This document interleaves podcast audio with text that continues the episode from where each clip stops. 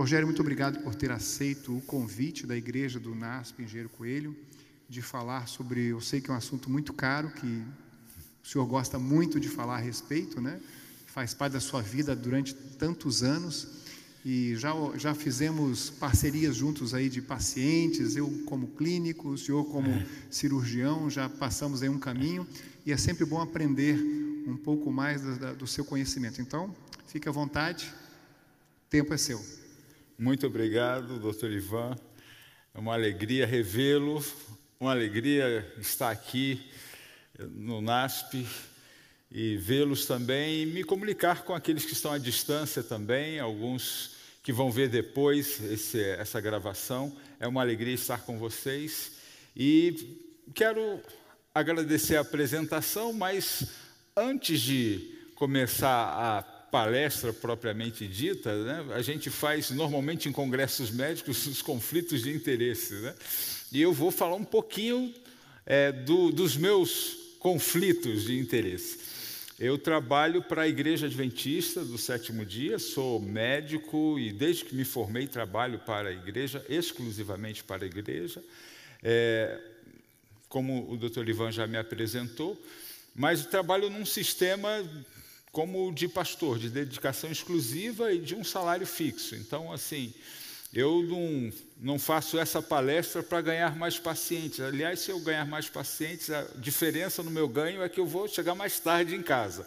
É, eu também fui, fui ordenado como pastor da igreja adventista e recebo um salário um pouco semelhante ao, ao dos pastores na igreja adventista, que é um valor fixo. O meu interesse em estar aqui é justamente esse: é que vocês, com essa palestra, vocês aprendam a prevenir câncer, não tenham câncer e não vá para a minha instituição para para se tratar, né? e eu possa sair mais cedo, chegar mais cedo em casa e descansar. Meu interesse, e eu sei que aqui tem uma comunidade adventista muito grande, e é que vocês realmente levem a sério isso e não sejam meus pacientes.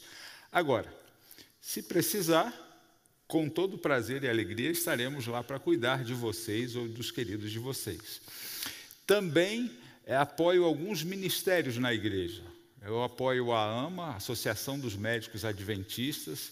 É, estivemos agora em Belém com os colegas e eu quero estimular você que é médico, que está me assistindo, que você também se associe e que você também participe, preste seu serviço voluntário é, para a, a, Associação dos Médicos Adventistas, se envolva com sua congregação lo, local. Eu apoio também o Ministério dos Clubes Vida e Saúde nas congregações para ajudar os membros da igreja a mudar o estilo de vida. E essa é uma ferramenta tremenda de prevenção, de qualidade de vida, e é uma alegria participar de um processo de mudança de estilo de vida. Eu sei que para muitas pessoas é um peso, eu posso garantir para você que, para mim, é um prazer tremendo participar desse processo. Os benefícios e a satisfação de, de experimentar e ajudar as pessoas a mudar de estilo de vida é uma alegria. Hoje eu sou membro da Igreja Adventista de Granja Viana. Eu não, não movimento muito redes sociais, mas na minha igreja eu faço várias palestras e quem quiser é, ouvir alguma delas é só ir lá, IASD Granja Viana, vai ter algumas palestras minhas ali, pode assistir também. Ok? Bom, é, não coloquei a imagem aqui e essa palestra eu escolhi esse tema porque eu ajudei a professora Márcia Martins, é, fui um colaborador do capítulo do livro que ela escreveu sobre a nutrição vegetariana. E eu escrevi, colaborei para o capítulo de nutrição e câncer, e muito do que eu vou falar aqui nessa apresentação, vocês podem encontrar nesse livro, que eu posso deixar depois o link no, no descritivo dele, é, Nutrição Vegetariana e Câncer. Ok? Muito bem. Antes da gente falar da nutrição, da alimentação vegetariana e, e, e do câncer, eu, eu preciso explicar um pouquinho, a gente vai andar um, passear um pouquinho sobre câncer, o que é câncer, como ele se desenvolve. Eu sei que você já ouviu várias explicações e eu vou, nesse pouco tempo que vamos estar juntos, sintetizar muitos conceitos, porque não dá para a gente construir o telhado sem, sem fazer o fundamento do que a gente precisa. Então, apesar de você já saber muita coisa, vamos lá recapitular eh, isso aqui. Então, o que é câncer? Câncer é uma doença em que as células alteradas geneticamente se multiplicam incontrolavelmente e destroem os tecidos do corpo. Nós somos é, um conglomerado de células que tem diferentes funções. E, e essas células, elas têm nos, os seus cromossomos, ali no, no, no, tem o DNA, e ali esse material genético ele é multiplicado constantemente. Essas células são todas substituídas. É, do osso, que você pensa, o osso não, o osso é constantemente renovado também. Então, todas essas células multiplicam o seu conteúdo genético e se dividem, duplicam o seu conteúdo genético e se dividem. E toda cópia pode ter um erro. Toda cópia. Se a gente. Vocês já devem ter é, feito aquela brincadeira de telefone sem fio. Conteúdo genético são informações. No telefone sem fio, pega uma pessoa, dá uma informação para outra, para outra, para outra, lá na frente já chegou tudo diferente. E é isso que não pode acontecer na célula está ali no, no, material genético todas as informações de como a, a célula tem que funcionar, como para, a cor do, dos olhos, do cabelo, como que produz, pega qual, prote, qual aminoácido, sintetiza com que ordem de aminoácido daquela proteína do cabelo, da unha, como é que faz. E essas informações, elas são, dupl, são duplicadas, é, é, elas são é, armazenadas em uma fita química, né? E, e ali isso é duplicado e tem que estar na ordem certinha, perfeita, porque se houver algum erro, um pequeno erro dá alterações funcionais muito grandes. Só que, com essas centenas de milhares de multiplicações, erros acontecem. E esses erros a gente vai chamar de mutação ocorre uma falha na, trans, na, transcrição do material genético durante a multiplicação celular.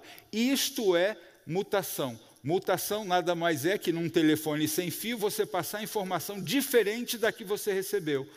E quando a célula ela faz essa duplicação, multiplicação e tem um erro de, de, de informação, esse erro é passado para outra célula. E se ele não é corrigido ou eliminado, ele vai dar origem a duas células com informação diferente da original. E aí vem o problema.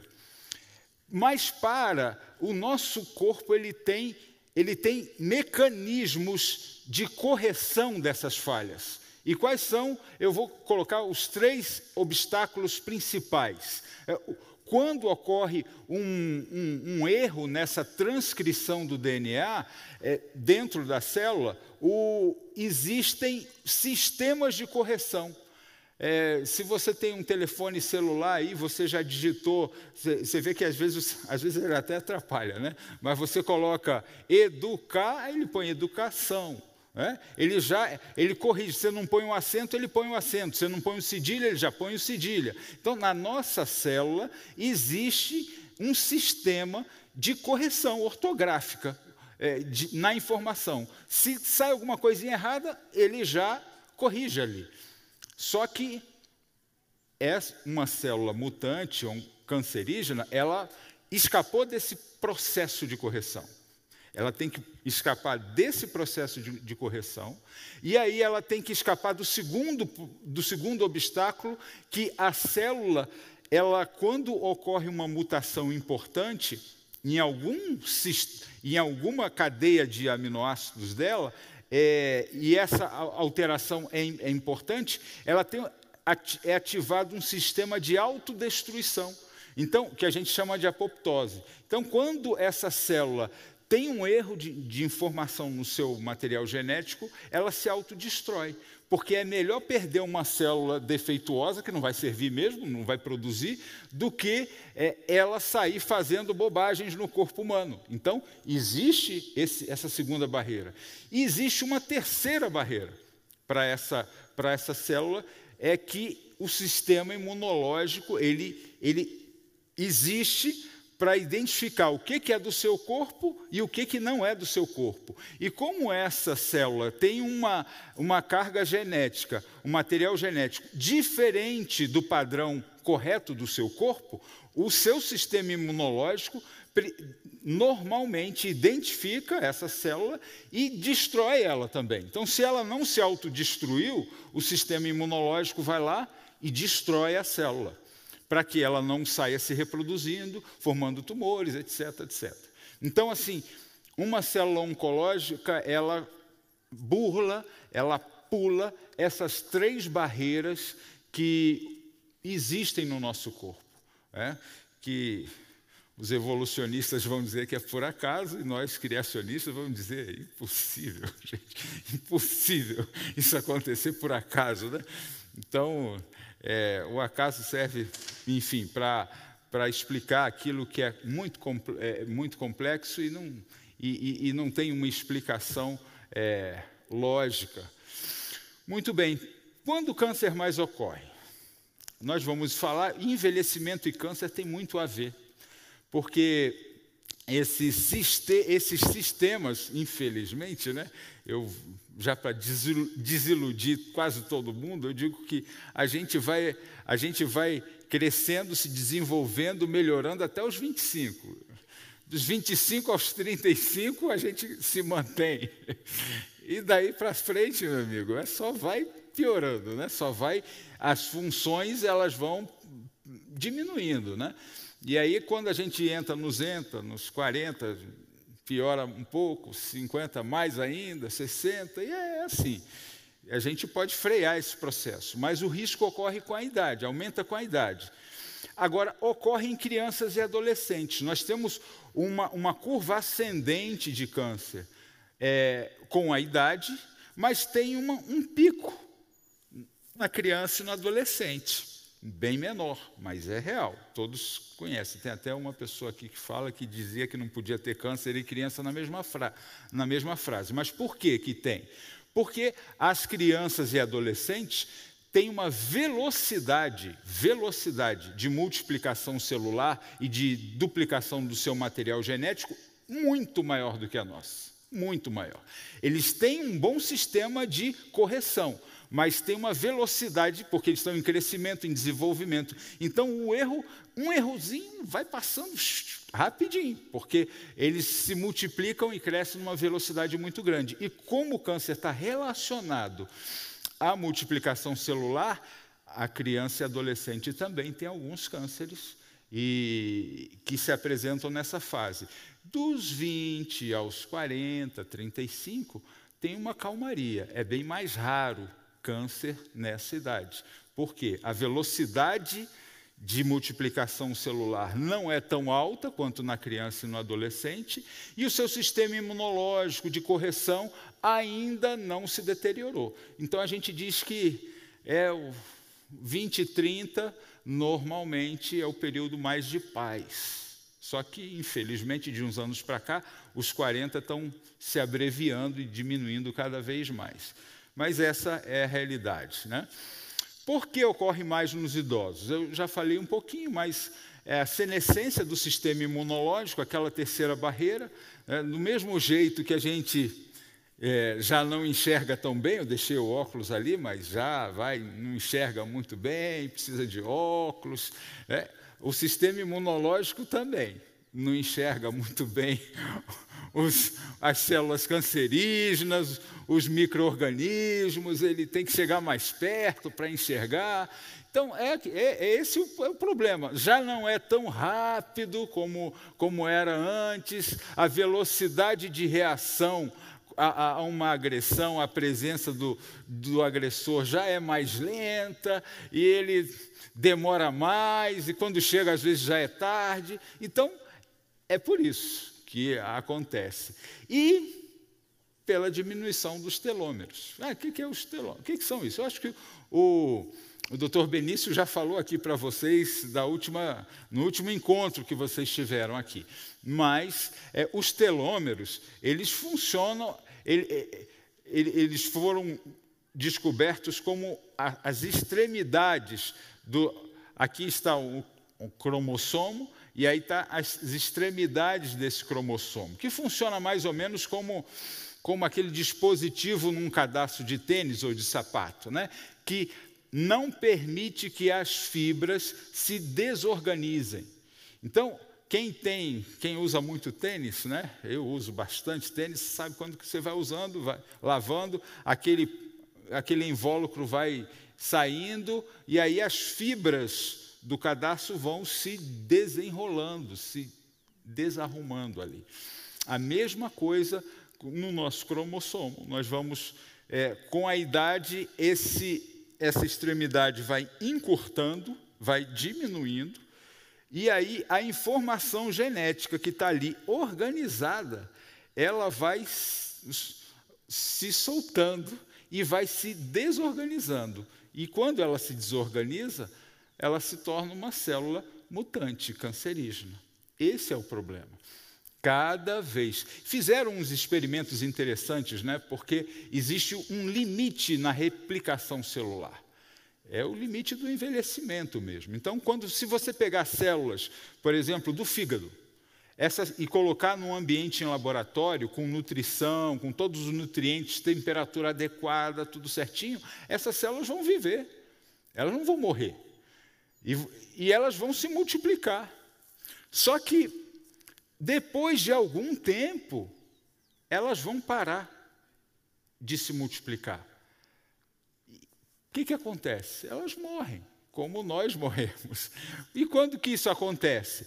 Quando esses telômeros vão diminuindo, diminuindo, diminuindo. A cada multiplicação celular, o telômero fica um pouco menor. A cada multiplicação celular, o telômero fica um pouco menor. E quando ele fica bem pequeno, a célula morre.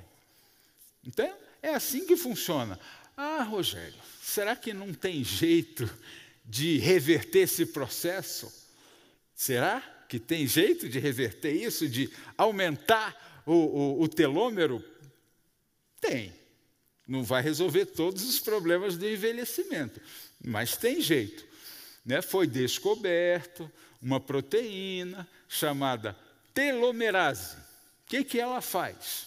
Ela restaura esse telômero. Nem todas as células têm telomerase, mas muitas têm. E ela faz o quê? Vai chegar ali nessa pontinha que está pequena e vai aumentar. E aí foram estudar. O que, a gente faz para ter mais. Quem te, quer ter mais telomerase? Eu quero. Todo mundo quer essa telomerase. Então, assim, como que a gente protege a célula? É interessante, né? Eu estou falando. De, eh, protege a célula, protege ela para o câncer. Se você tem sistema de proteção da célula ou de restauração da célula, você tem forma de prevenir o câncer. Será? Sim. Você vai ver depois, que eu vou falar sobre a dieta também. Mas então, que, os estudos mostraram que para ativar essa telomerase, você precisa de fazer algumas coisas. Olha só, intervenção no estilo de vida.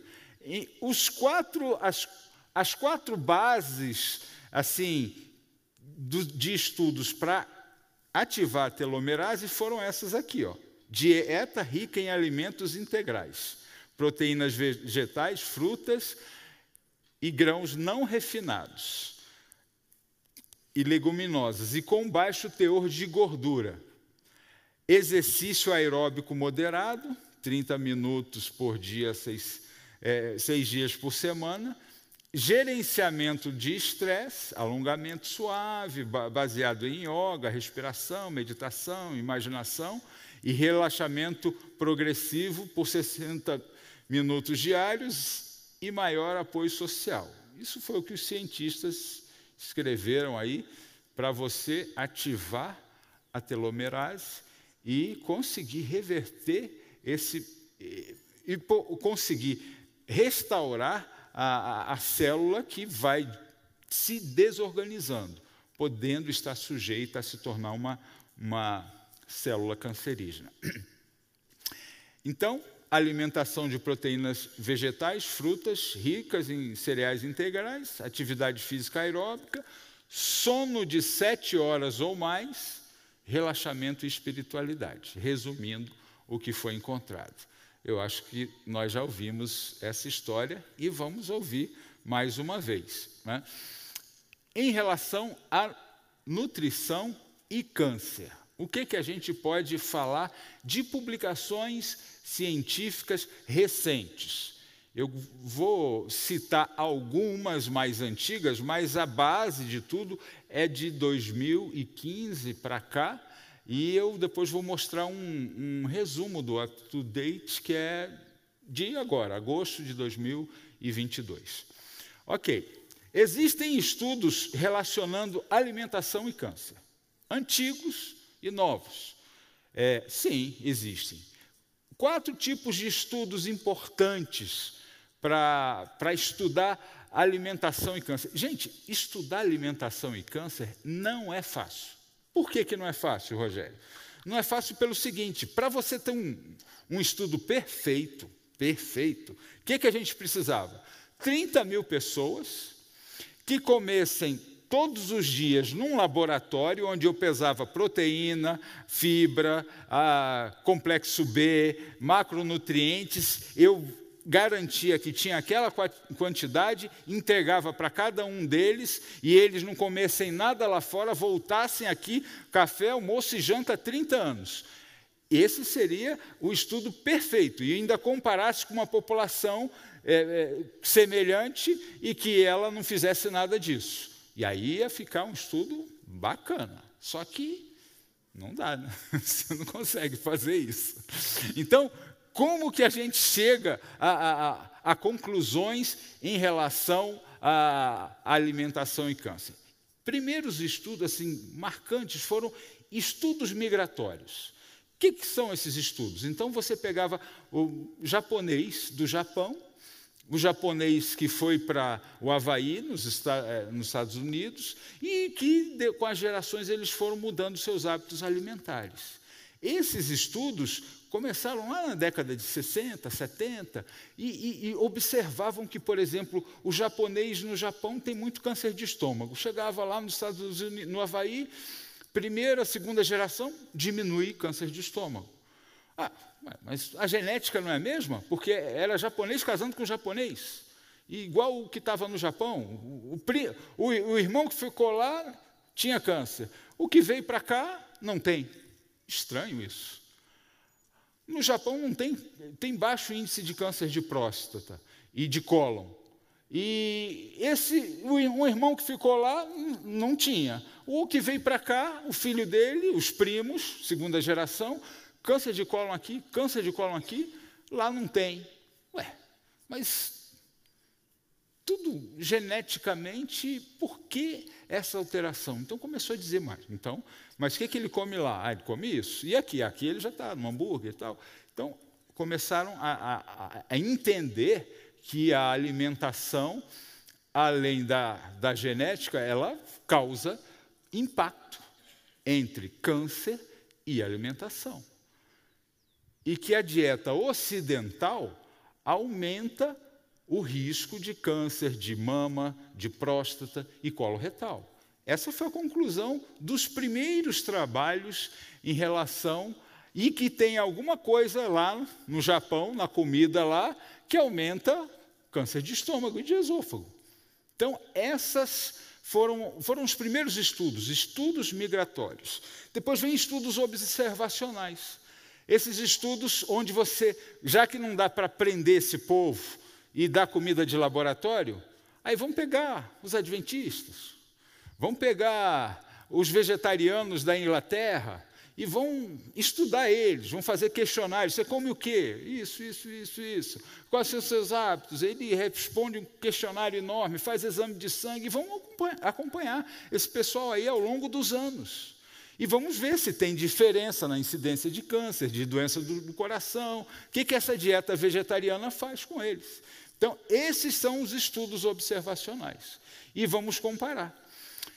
E nessas comparações, viram que a, a comunidade adventista tinha vantagem. Os vegetarianos adventistas tinham mais vantagem. Menos incidência de várias doenças, uma vida maior, mais ativa, mais longa, comparado com a população da mesma cidade. E que os vegetarianos, por exemplo, da Grã-Bretanha, também tinham algumas vantagens, mas menor do que a dos adventistas. Os adventistas tinham menos câncer, os vegetarianos adventistas, o, o, os ingleses tinham menos também, mas não era igual. Os adventistas tinham menos. Será que Aí está a pergunta, né? será que os adventistas estão fazendo isso, esse trabalho aí só para fazer propaganda do seu estilo de vida? Onde está o problema? Por que, que na Inglaterra é diferente desse povo aqui dos Estados Unidos e Canadá? E aí vamos estudar aqui. A técnica do trabalho está correta aqui? Está. Está correta lá? Está também. E o resultado é diferente.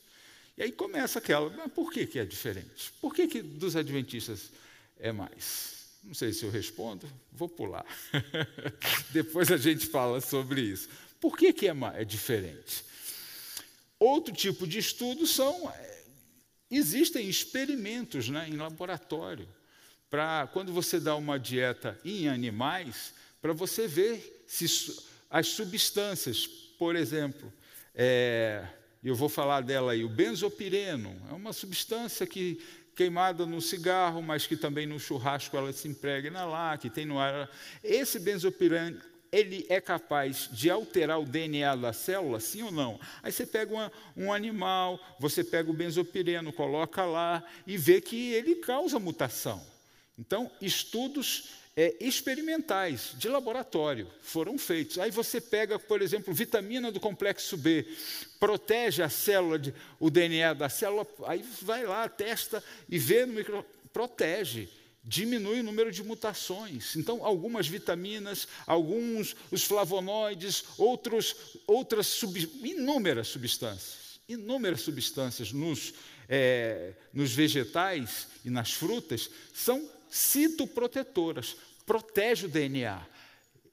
Inclusive, você coloca o benzopireno e coloca algum, alguns citoprotetores, o benzopireno é, não altera mais da forma que alterava o DNA. E você chega à hipótese, porque o que acontece no laboratório nem sempre acontece ao vivo, mas é, é, você chega à hipótese de que aquelas vitaminas, aquelas substâncias são citoprotetoras. E começa a fazer estudo. Ah, o fumante, por exemplo, tem muito benzopireno e come frutas, verduras, ele tem menos câncer de pulmão? Tem. Poxa, então, essa, essas substâncias realmente estão protegendo. Ah, o fumante que, não, que fuma, mas não come frutas e verduras, tem mais chance? Tem. Então, não sei se é essa o A, B ou C ou D, mas algumas dessas substâncias nas cereais integrais, nas verduras e frutas, realmente protegem a célula. Porque no, estudando populações semelhantes, a gente chega a resultados diferentes e em laboratório a gente percebe que elas são citoprotetoras. E ensaios clínicos com grupos menores de observação dietética, que você pode fazer isso que eu falei, pegar aqui 30 pessoas e fazer isso, fazer a comida, pesar e tal, mais 30 pessoas de lá, aí dá para fazer, mas não dá para ser um, um, número muito grande. E não dá para ser num período muito grande. Mas você consegue fazer ensaios clínicos de observação dietética também, para ter mais informações e chegar a conclusões mais assertivas. Muito bem. Então, é, chegou-se à conclusão que a carne vermelha, especialmente a carne processada, ela aumenta o risco de câncer. A carne processada, em 2015, ela entrou na, na lista da OMS como o mais alto grau de, de evidência de que ela causa câncer de colo. É, E a carne vermelha com um nível um pouco menor, mas de que ela deve ser limitada. Né? É, alto consumo de carne vermelha aumentou em 40% a chance de novos casos de diabetes em homens. E a associação entre diabetes e câncer, ela é importante, né? Por quê? E aí eu vou dizer, como a alimentação cárnea pode aumentar o câncer? Existem várias hipóteses. Eu, vou, eu coloquei três aqui. Né? A primeira é hiperinsulinemia. E aí eu vou falar da carne vermelha e vou falar da ausência de cereais integrais, que é um mecanismo até mais fácil de vocês entenderem do que o da carne vermelha, mas ele vai aumentar a insulina no sangue. E o que é insulina? Bom, ah, quando a gente come, eu vou dar uma diferença entre o que a gente come, uma, até para ser mais natural possível, quando a gente come, não vou nem falar do açúcar refinado, vou falar até de um suco de laranja coado. Suco de laranja coado, ou você come a laranja com bagaço. Né? Qual a diferença? Muito grande para esse aspecto aqui é muito grande. Num copo de. Quem está acostumado com isso? Um copo de. Não estou falando com açúcar, mas um copo de 300 ml de laranjas, laranjas pequenas, vamos dizer que a gente faz com três laranjas, quatro. É por aí, né? Três, quatro laranjas, né? É, você consegue beber um copo de 300 ml em quanto tempo? Hã? 10 segundos, 15 segundos, né? E comer uma laranja com bagaço. Demora, né? Só aí você já vê o que, que acontece. Eu não, e não pus açúcar, gente. Porque se puser açúcar, a coisa fica pior ainda. Né? Absorção. Absorção no, no, no seu aparelho digestório da laranja com fibra, com, com açúcar, com tudo ali, ela já vem mais devagar e ela vai ser muito mais lenta. Vai, vai absorver? Vai, mas vai ser muito mais lenta. Então, se você for fazer ah, uma curva da, da glicose no seu sangue, quando você come, ela vai fazer assim, ó, uma montanha assim. Se você for fazer a curva da glicose subindo no seu sangue. Quando você toma o suco de laranja, sem açúcar, mas com açúcar a coisa é pior ainda, você vai ver assim, ó. É isso que vai acontecer. É um pico. Por quê? Tem três. Ali tinha uma. Quantidade de, de açúcar, é, de, de, de, de frutose é menor.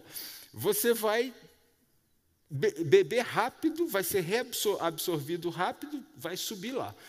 Quando a glicose chega no seu sangue, é em alto e ela passa de determinados níveis, é alarme no seu pâncreas. É assim, pegou fogo.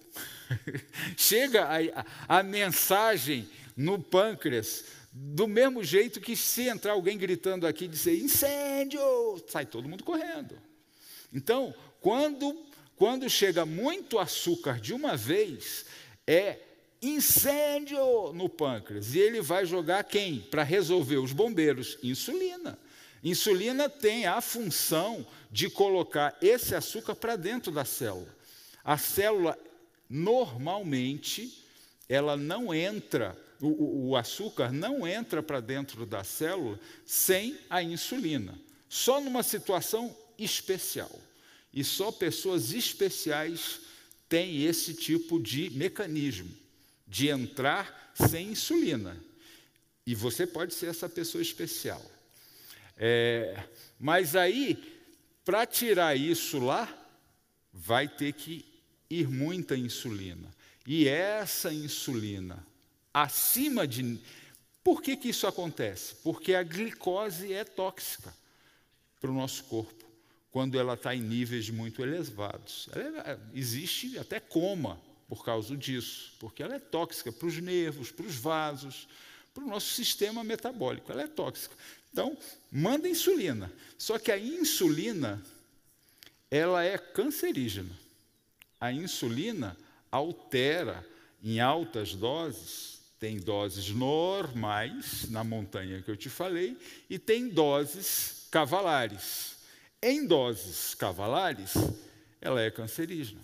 Se você pega um bolo de células, coloca aqueles nutrientes lá e coloca insulina, ela vai vai aparecer células com defeitos genéticos muito mais do que se você coloca o mesmo as mesmas células sem a presença de insulina. Então, essa é uma, uma das razões. A carne vermelha também libera insulina a mais no nosso corpo e leva, aumenta o risco de diabetes e de câncer. Outro é o ferro M. Né? Esse é o, o ferro M, ele tem uma coisa boa, que ele é mais facilmente absorvido no nosso corpo. Então, é mais fácil tratar uma pessoa que come carne de, de anemia do que um vegetariano. Pode perguntar para o hematologista. Só que o ferro M, ele é presente nos, nos produtos animais, diferente dos vegetais que não têm o M, mas ele é tóxico para a célula do nosso uh, aparelho digestivo, do nosso colo, e aumenta o risco de, de câncer coloretal. E o benzopireno, que eu já falei, que é outra substância que tem no ar, que vem na combustão do carvão e que é um problema a mais nas carnes ultraprocessadas, mortadela, linguiça, etc. E é um problema mais numa coisa que o brasileiro gosta muito, é fazer o churrasco com aquela queima de carvão, sobe a fumaça, impregna na gordura e a pessoa come. Então, se vai comer carne, o ideal para ela ser mais saudável é que coma carne não no churrasco, ou se for fazer o churrasco, não na queima do carvão você vai aquecer a carne de outra forma. E tem o limite, o limite de quantidade também, que a partir desse limite ela se torna mais preocupante. Muito bem.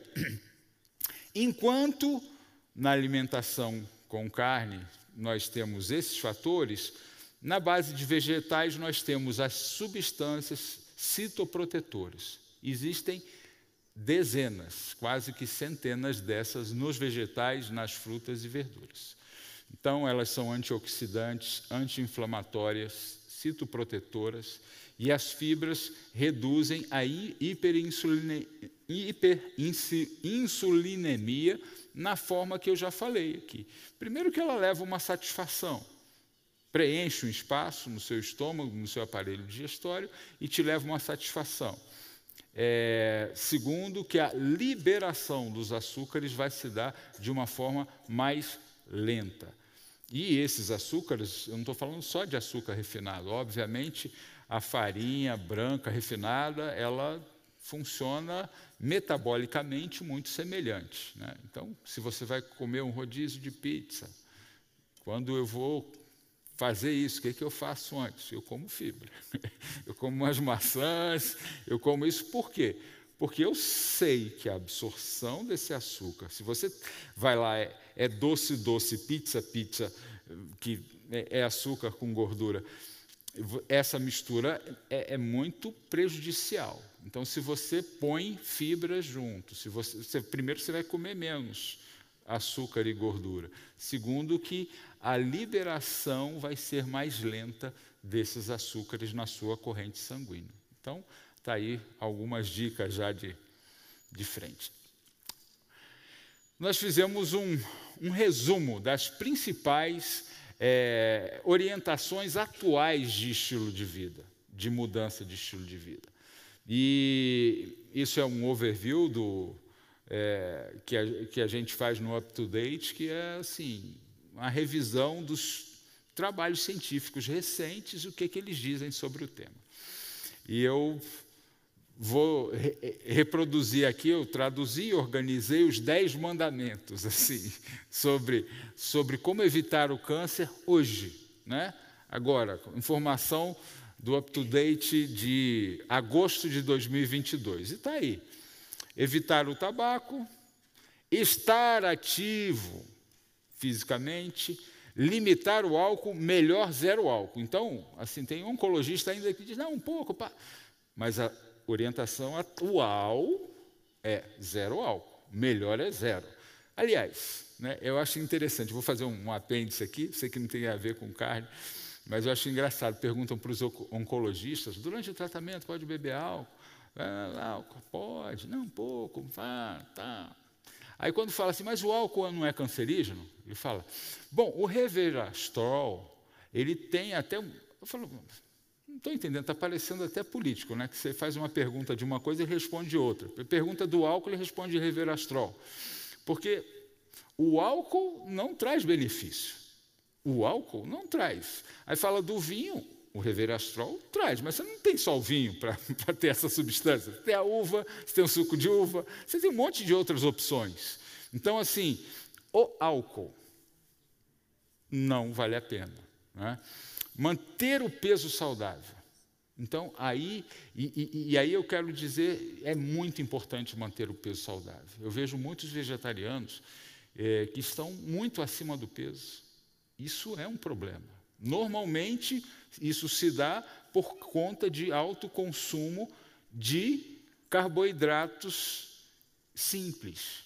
Carboidratos integrais normalmente não engordam tanto quanto os carboidratos simples. Então, quando você carboidrato simples, o quê? Farinha refinada, açúcar branco, é, é, bolachas, guloseimas, salgadinhos, essas coisas ultraprocessadas, cheias de carboidrato, de açúcar e sal, isso é ruim mesmo. E isso disputa. Assim, na ciência, muitos na oncologia, muitos acham que isso ainda ganha da carne vermelha. O, o açúcar, o carboidrato simples, ainda é mais prejudicial, mais é, causador de mutações do que a carne vermelha. Então, nós temos que tomar cuidado com isso. É, estar ativo fisicamente, eu falei lá atrás que o açúcar entra, a glicose entra sem, sem insulina na célula só para pessoas especiais, os ativos. Durante o exercício, a célula fica com tanta necessidade da glicose que a glicose entra para dentro da célula sem insulina. Então, quando você dosa de atletas assim a insulina dele, dá lá embaixo. Por quê? Nem precisa dela. Enquanto o sedentário acima do peso, que come muito refinado, está lá em cima a insulina, é, o atleta no peso normal, que come frutas e verduras, vai estar tá lá embaixo, abaixo da normalidade. E não tem problema nenhum estar tá abaixo da normalidade se a glicose dele está tá baixa também. Nada. Só tem vantagem. Então, Dieta rica em frutas, verduras e cereais integrais, dieta com baixo teor de gordura saturada e trans, é, dieta limitada em carne vermelha e, processada. A processada tem que evitar, e a vermelha, isso aqui é o que a ciência fala. Né? E, enfim, proteção contra doenças sexualmente transmissíveis, proteção solar, segmento médico e exames preventivos. É, é, essas são as dez orientações, os dez mandamentos atuais de como evitar o câncer. É, eu vou caminhando para finalizar, mas eu vou fazer uma, umas declarações polêmicas da senhora White, porque eu, eu, quero entrar um pouco mais na oncologia, né? e ela parece aqui muito agressiva com algumas coisas. Maior número de mortes tem tem tido como causa a ingestão de drogas do que outras quaisquer causas combinadas. Vou parar aí. Ela tem várias declarações contra drogas. E aí, alguns adventistas dizem: não posso fazer quimioterapia, porque ela fala contra drogas. E fala mesmo.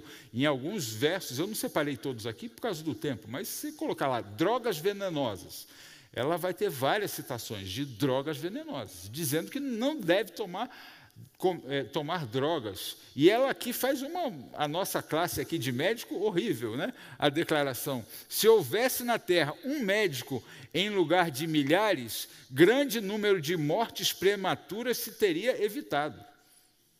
Em vez de mil médicos, deveria ter um para evitar a morte. Olha o que ela está falando aqui. Multidões de médicos e multidões de drogas têm sido malefício para os habitantes da terra e têm levado para a tumba prematura a milhares e miríades. É, como que você defende uma pessoa dessa, Rogério? Quando que ela escreveu isso? É, o Ministério, ela começou a escrever sobre saúde em 1850 e escreveu sobre saúde em 1915, no ano que ela faleceu, ela escreveu sobre saúde. Então, nesses 65 anos, Ellen White escreveu sempre sobre saúde. Mas que drogas ela estava se referindo? E esses médicos prescreviam quais drogas? É só perguntar para ela. E nos livros dela tem várias. Eu peguei só dois exemplos. E aqui ela está. É, é, falando de nos vômica. Está lá a referência, você pode procurar. O que, que é isso? E interessante, né? Vem de uma planta que e é uma planta venenosa mesmo, ela é agressiva, ela causa vômito. E, e até na é que na homeopatia se usa isso, mas não da forma que se usava antes, porque se existe o mesmo princípio da homeopatia, é, na alopatia. Né? Então, existiam médicos que diziam assim: eu quero parar o vômito, eu dou planta que faz vomitar, porque aí vou ativar o sistema imune dele e aí ele vai parar. É isso aí, vou, vou, o corpo vai reagir mais rápido e vai parar. Eu quero parar a diarreia, eu dou planta que causa diarreia, em grande quantidade. Isso matava as pessoas. A homeopatia hoje, ela dilui, dilui, dilui, dilui, e não tem efeito biológico nenhum, mas usa como princípio básico é, o, a homeopatia. A, o, o mesmo efeito que você quer cortar, você causa no remédio, entende? Então, hoje, essa, esse remédio na homeopatia é muito diluído e não causa vômito. Agora, na época dela, não. Ele a pessoa estava com vômito, tomava essa, é, é, essa, essa, essa planta ou a essência dela e vomitava muito mais. É, calomelanos, está aí também. Mercúrio. Criança, a gente pedia mercúrio cromo para passar na, para pintar as bactérias de vermelho, ver se elas morriam de rir. Né? Mas, é, é mas se usava muito ela para matar vermes, etc. E o mercúrio é, é uma substância tóxica. Então, ela estava falando para aquele arsenal de drogas da sua época, que eram drogas realmente tóxicas. E os médicos de sua época prescreviam e muitas pessoas morriam. Eu preciso lembrar que a quimioterapia ela surgiu em 1941 primeira origem da quimioterapia de fato moderna foi na Segunda Guerra Mundial. Descobriram que o gás mostarda baixava leucócitos e, para tratar alguns tipos de linfoma, eles pegaram a substância do gás mostarda e fizeram a primeira infusão para ver se conseguia diminuir o número de linfócitos em pessoas que tinham linfoma. Então, ela não falou sobre quimioterapia, embora a quimioterapia dos anos 40 e 50 era muito tóxica também. A de hoje, perto do que, do que foi na época dela e perto do que é hoje na medicina, do, do que foi no início da quimioterapia, é muito diferente. Ah, é. tem efeitos colaterais? Tem. Mas ela não falou sobre isso. Ela não conheceu isso. Ela falou das, dos remédios e das drogas que ela viveu e conheceu na sua época. Né? Agora, as declarações completamente atuais que ela faz. E aqui vem, né, segundo a luz que Deus me deu, a predominância do câncer e dos tumores é em grande parte devido ao uso abundante de carne de animais mortos. ela escreveu isso há mais de 100 anos atrás. E isso foi reconhecido como ciência oficialmente pela OMS em 2015. Ela falou sobre não fumar em 1850, o primeiro artigo dela sobre não fumar. E a medicina e a ciência reconheceram isso em 1962. Você já parou para pensar? 110 anos antes, ela já estava falando que não era para fumar. E a ciência bateu o pé em 1962. É, mas vamos ver o que ela disse que era para fazer. Cereais, frutas, nozes, verduras constituem o regime dietético escolhido pelo nosso Criador. Esses alimentos preparados de maneira mais simples e natural possível são os mais saudáveis e nutritivos, proporcionam uma força, uma resistência e vigor intelectual que não são promovidos por uma alimentação mais complexa e estimulante. Quando que ela falou isso? Mais de 100 anos atrás. E aonde está isso? No up-to-date mais, mais recente revisão é, de, da ciência atual para aconselhar as pessoas a ter uma vida saudável e livre de câncer e outras doenças. Eu queria, é, antes de, de finalizar e abrir para perguntas, dizer que uma das razões que me estimula muito a falar sobre isso, além de tudo que eu leio na ciência, na Bíblia, no Espírito de Profecia, é a minha experiência familiar pessoal. E eu tenho, na minha, na minha família, tem uma história, eu não sei se tem, posso, posso. Na família tem uma história assim que é muito marcante. Meu avô, eu tive muito pouco contato com meu avô. Era, eu sou terceira geração adventista. Meu avô é, morreu com 84 anos. Eu tinha sete anos. Ele morava em Hortolândia e eu no Rio de Janeiro. E eu, todas as férias, gostava demais de estar com meu avô. Aqui deve ter alguns avós, né? Quem é avó, avô aqui? Avó, avô. É. é uma fase boa da vida, né? Eu com meu, meu avô era, nossa, ele dava atenção para o neto, sabe? Conversava, contava história. Era um, era, eu, eu pensava no meu avô, gostava de ir para as férias para ficar com meu avô. Ele, ele, gastava tempo com a gente. E ele era vegetariano, a gente não era. E aí ele falava do vegetarianismo. Meu avô era assim, daqueles bem tradicional mesmo. Né? Mas aí tem, tem várias histórias. Uma era do Natal, das galinhas que minha avó ia matar para dar para a gente. Meu avô é, disse que e a gente não queria que matasse as galinhas, porque na cidade a gente não via galinha, né? Fazia amizade com a galinha, agora vai matar a galinha. Então, foi, meu avô, meu avô ia gerenciando todas essas coisas, eu tinha ele, mas o meu, o meu avô, ele tinha uma compreensão diferente desses versos. Ele ficou hipertenso e ele não tomou remédio, porque Ellen White fala para não tomar drogas, meu avô não tomava remédio para pressão. E num sábado ele foi ler a Bíblia como todo sábado de manhã, e todos os dias ele fazia isso, e ele teve um AVC. E em 1974 foi para o hospital e pouco tratamento tinha para isso, e faleceu. Eu nunca mais vi meu avô. Mas quando meu avô faleceu, minha mãe decidiu ser vegetariana, como meu avô era. E eu tinha sete anos. E lá morava, no Rio de Janeiro, tinha outra irmã, que era a, a família por parte de mãe, que era a irmã da minha mãe. E ela tentou, mas não conseguiu ser vegetariana, ovo lacto vegetariana, que é o que nós somos. E o que, que aconteceu com minha mãe e minha titia? Mamãe e titia. De 74 para cá. Bom, minha mãe se manteve dentro do peso, viveu 84 anos, quase 85 anos, faleceu de Alzheimer, e tinha hipotiroidismo. Titia.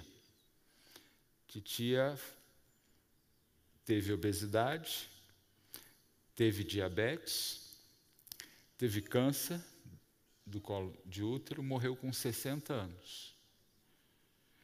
É, minha mãe teve dois filhos, eu e meu irmão. Minha tia teve quatro meninos. Lá em casa eram dois meninos, na família de, da tia eram quatro. A gente ia almoçar na casa da tia. O que, que tinha no almoço de sábado? Nossa, tinha carne, tinha peixe, tinha assado de soja, tinha pavê, tinha sorvete, tinha salada de frutas, era uma fartura, uma coisa assim. E os, não tinha limites. Os meus primos podiam comer o sorvete quanto quisesse, podia comer é, o pavê quanto quisesse. É, lá em casa, como que era? Salada, glúten, né? Estão falando muito mal da, do glúten, mas era glúten ou assado de soja, também falam mal de soja. Mas era isso, salada. Primeiro era um prato de salada, depois era proteína vegetal e, de, e, e sobremesa no sábado regrada. Era assim. Às vezes mamãe estava boazinha e deixava a gente repetir mais um pedacinho, mas não passava disso. Não era liberado o açúcar de jeito nenhum. Resultado: eu tenho 55 anos, continuo seguindo o que vovô e mamãe fizeram de mim até hoje. Até hoje, graças a Deus e aos ensinamentos da minha família, eu não tenho nem diabetes, nem colesterol alto, nem nada, graças a Deus e a esses ensinamentos. Meu irmão é, não é frequentador da igreja, tem uma vida, é, mas ele mantém não é mais vegetariano, mas ele mantém restrição, não tanto quanto eu, no, nos açúcares, nos doces, mas tem uma vida normal, não tem diabetes, não tem impressão alta, faz atividade física todo dia, todo, não, cinco vezes por semana, pelo menos, toda semana a gente faz junto, e estamos bem. Os meus primos, quatro primos, Vou começar pelo primo 4, o mais novo. Mais novo é, desfez de todos os princípios adventistas alimentares e tal. É, ele morreu com 49 anos com câncer de pâncreas. Eu operei ele no Hospital Silvestre e já avançado e morreu muito jovem. É, o primo Três, eu não tenho contato recente, mas ele tinha obesidade e eu não sei o que que é, hoje como que ele está no seu histórico de, de saúde. O primo um, ele faleceu esse ano, antes de 70 anos. Ele tinha obesidade, diabetes, teve um AVC, então ficou uns dois anos acamado e faleceu esse ano. E o meu primo dois ele seguiu e segue esses princípios de saúde. Primo, da mesma raiz da minha tia. Ele foi ovo-lacto vegetariano, médico como eu, foi missionário fora, voltou, faz atividade física regular, cuida do peso. Hoje deve ter é, 67 anos, cuida de. ajuda pessoas a mudar de estilo de vida, não tem diabetes, não tem pressão alta, não teve câncer e está tocando sua vida. Faz diferença, muita diferença, mudar o estilo de vida. Eu falo isso pela ciência, pela Bíblia Espírito de Profecia, e falo isso por experiência pessoal, na minha família, na minha vida, no cuidado dos meus doentes. E agora eu pergunto para você: o que, que falta para você mudar o seu estilo de vida? Que evidência você espera para mudar o seu estilo de vida? Até quando você vai adiar sair do sedentarismo, diminuir os doces, restringir a carne vermelha da sua alimentação, aumentar frutas, verduras e cereais integrais? Gente, isso é possível. Acredite, isso é possível. Isso não é um obstáculo monstruoso que ninguém consegue. Não. Eu sei que é mais difícil para quem não teve a criação que eu tive desde berço. Mas é tempo de você mudar, de você melhorar. Isso vai fazer, não vai ter, não tem uma pessoa, uma pessoa que eu dê esses conselhos e que depois chegou, puxa, Rogério, isso não foi bom para a minha vida. Não existe. Não existe. Contraindicação de mudar o estilo de vida. Existe programação bem feita e mal feita, mas contraindicação não existe. É, eu vou terminar lendo algumas coisas, porque eu trato de pessoas com câncer todos os dias. Do lado do meu consultório tem uma sala de infusão de quimioterapia.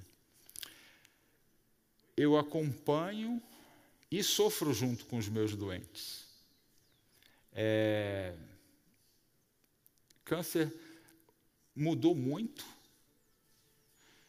Eu, quando comecei a cuidar de pacientes com câncer há 30 anos atrás, era uma coisa, hoje é outra coisa. Alguns aqui nessa comunidade já foram meus pacientes e sabe que hoje o índice de cura é muito maior do que já foi no passado. Todo médico da minha idade sabe disso e acompanha isso, felizmente. Mas claro, se dá para evitar é muito melhor evitar, mas se tem que tratar, vamos tratar. E uma das coisas que eu acho, uma das frases que eu acho que me impactaram, primeiro é essa de Carl Jung, né? Conheça todas as teorias, domine todas as técnicas, mas ao tocar a alma humana, seja apenas outra alma humana.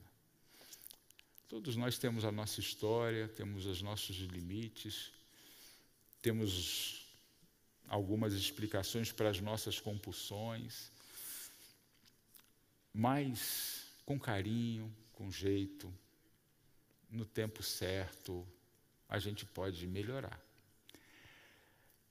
Eu, o maior pensador de todos os tempos, quando ele se dirigia às pessoas enfermas, eu gosto muito dessa tradução, é, que fala que Jesus, movido de íntima compaixão, tocou-lhe nos olhos.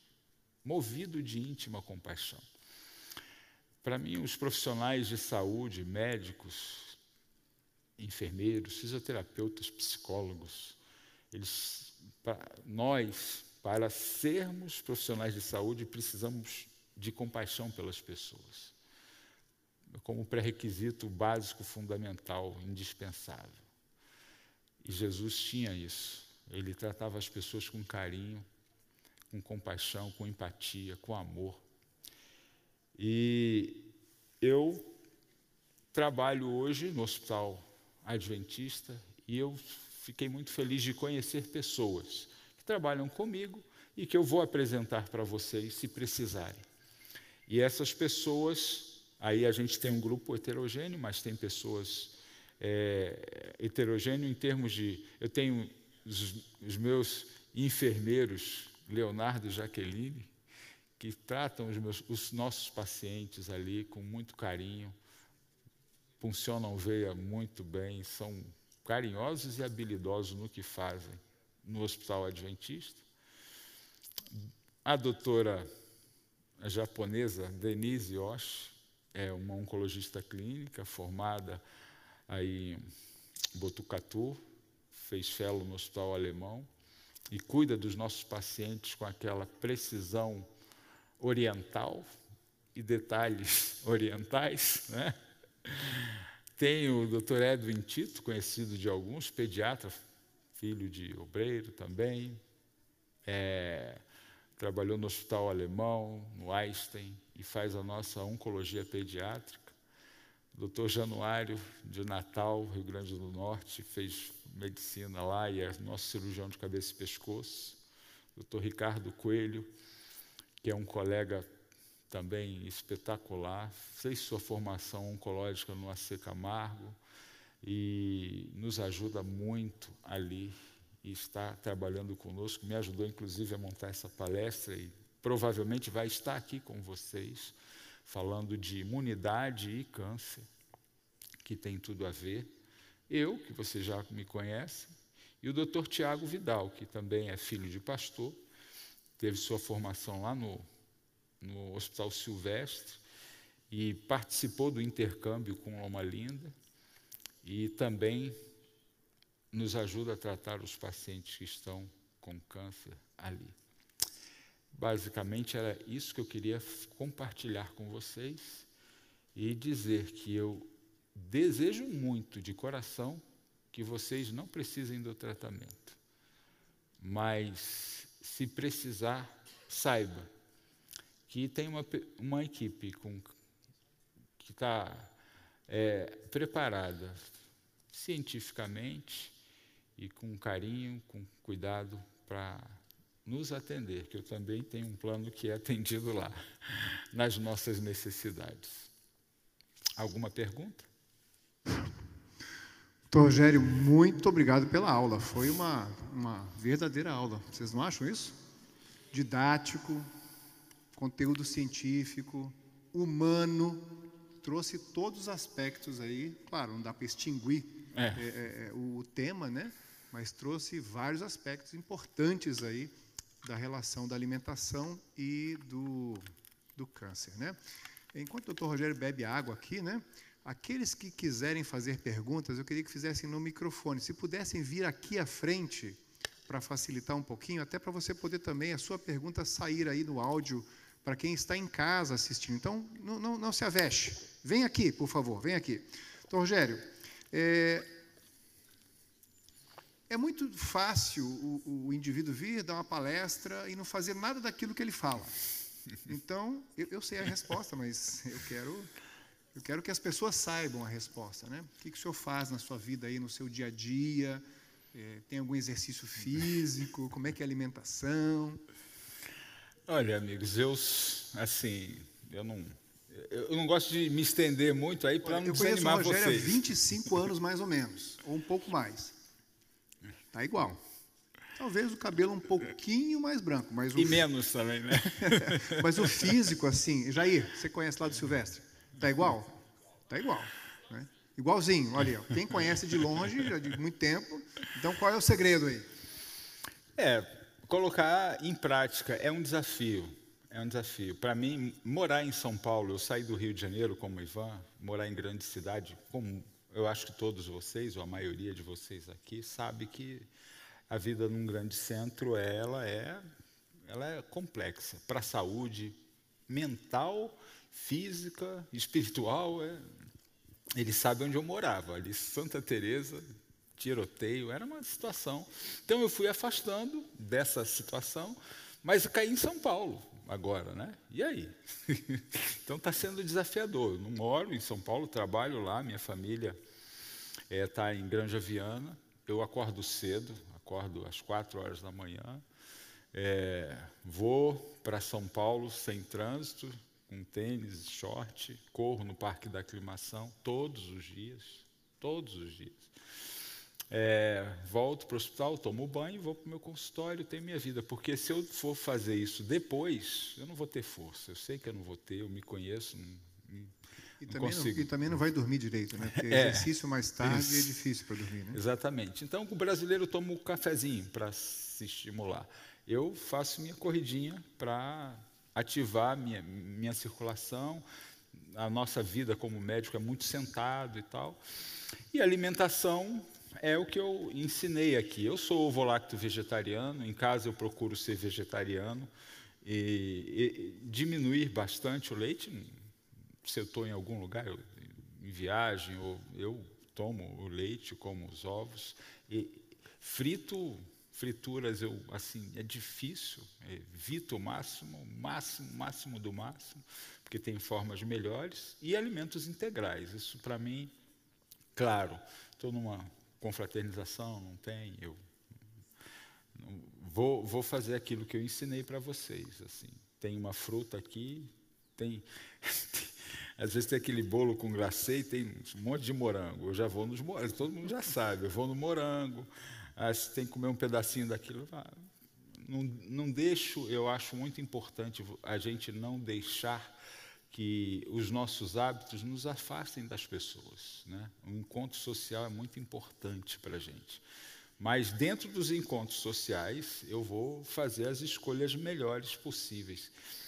Isso, nosso paladar, meu paladar se acostuma com isso. Eu sou feliz comendo assim. O mesmo prazer que alguém tem num, num, num é, é refrigerante, eu tenho no meu creme de banana, que eu gosto mais até do que suco. Né? Eu, pico, eu faço cremezinho lá, ponho aveia e, e como. Ela, isso é uma das coisas que eu mais gosto. Fruta com cereal. Gosto muito de aveia.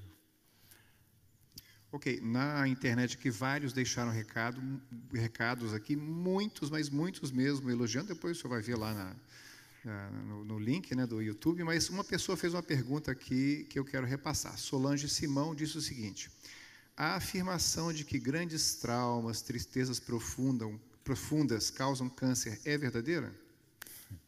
Isso é um tema de estudo, né? E, e eu vou falar uma frase, como a pergunta é mais psicológica, a resposta também tem que ser, né?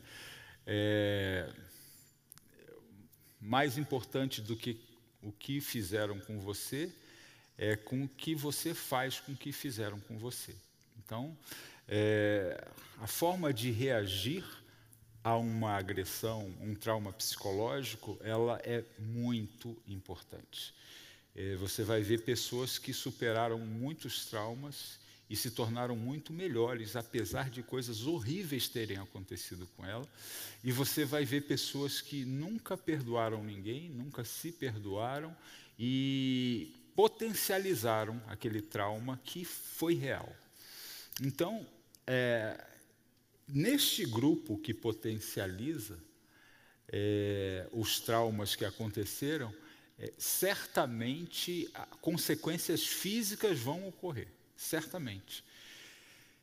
Existem estudos não conclusivos em relação a alguns tipos de cânceres, mas existem algumas observações. Eu mesmo na minha clínica já vi que alguns tipos você até consegue linkar, mas não se prova que câncer de ovário, por exemplo, ou de, ou de pâncreas, ou de útero, está relacionado com esses traumas, ou mesmo com a resposta a esses traumas. Mas muitas pessoas relatam essa associação. Mas comprovação, nível de aceitação científica não existe para isso. Okay. Tem uma pergunta aqui de alguém que está presente? E é bastante. É, quero perguntar para o irmão o seguinte: na minha casa eu uso leite natural feito, eu mesmo faço, de castanha, de amêndoa, às vezes de amendoim e de outras sementes. Eu tomo esse leite, uso as frutas doces de manhã primeiro, ou o abacate, ou a banana, ou o mamão, é, e outros, a maçã. E depois eu uso o pão feito em casa. O pão feito em casa, ele traz transtorno, ele não combina com as verduras, com, com as frutas e o leite integral, eles não, ele não combina. E também o pão caseiro, ele também tem carboidrato. Os cereais têm, as frutas têm carboidrato, os cereais têm carboidrato. O que eu falei aqui é contra o carboidrato simples, o carboidrato refinado. Então, o pão feito em casa, o cereal, a aveia tem carboidrato, o trigo tem carboidrato. Né? Agora, quando ele vem junto com a fibra, aí é aquele efeito que eu expliquei do, da laranja e do suco de laranja. Ele é absorvido mais lentamente, forma menos picos e não traz problemas para a saúde. Por isso que falo, usar cereais integrais. Então, eu sei que para quem faz pão, minha esposa é uma delas, eu comi hoje, né, o pão. Então, às vezes você põe um pouquinho da refinada para amaciar um pouquinho a massa, para que ele fique um pouquinho mais fofinho, mas o ideal é que você use o máximo possível da farinha integral no pão. vai ter carboidrato? Vai ter. O arroz integral e o arroz branco. Tem carboidrato nos dois. Só que o integral vai junto com fibras e alguns óleos elementos importantes. Se eu misturar, se eu, se eu comer, por exemplo, as verduras, uso depois os quentes, e depois que eu terminar de comer, eu uso uma laranja. Dizem por aí, os ditados populares, que a laranja é, misturada com a, fruta, com a verdura, elas não combinam. Traz algum transtorno isso? Olha, esse é um tema, né? As, a, existe uma recomendação no, regime, no livro do regime alimentar que, de preferência, não use de frutas e verduras juntos. Mas eu, por exemplo, ainda acho na salada a coisa mais saudável o molho com limão do que com qualquer outra coisa. Então, e, e, em termos de caloria, sem dúvida, é o, é o menos calórico. Então, assim, algumas frutas cítricas eu não vejo problema. Eu não vejo nenhum problema. E outra coisa, olhando para o senhor, uma coisa quando você se preocupa com carboidrato, também se relaciona à pessoa estar é, com acima do peso. Então, quando você põe, se você, eu quando fui lá no num desses nossos spas, né, eu fui no Vida Natural, e a nutricionista, olha, ou cereal ou fruta para não ter muito carboidrato. Eu falei, não, mas eu corro, eu faço isso, eu faço aquilo, eu posso ter. É, é, eu esqueci o nome agora do, do maior nadador de todos os tempos, me ajuda aí. Hã? Michael Phelps. Então, a, ele tinha 8 mil calorias. 8 mil calorias diárias. Saudável, sem obesidade, sem depressão, o maior atleta das piscinas de todos os tempos. 8 mil. Agora, por quê? Porque ele gastava 8 mil nos treinos. Oito horas de piscina, mais academia, mais não sei o quê. Então, assim, a, o, isso é individualizado. Todo nutricionista sabe disso. Ele vai fazer de acordo com sua atividade.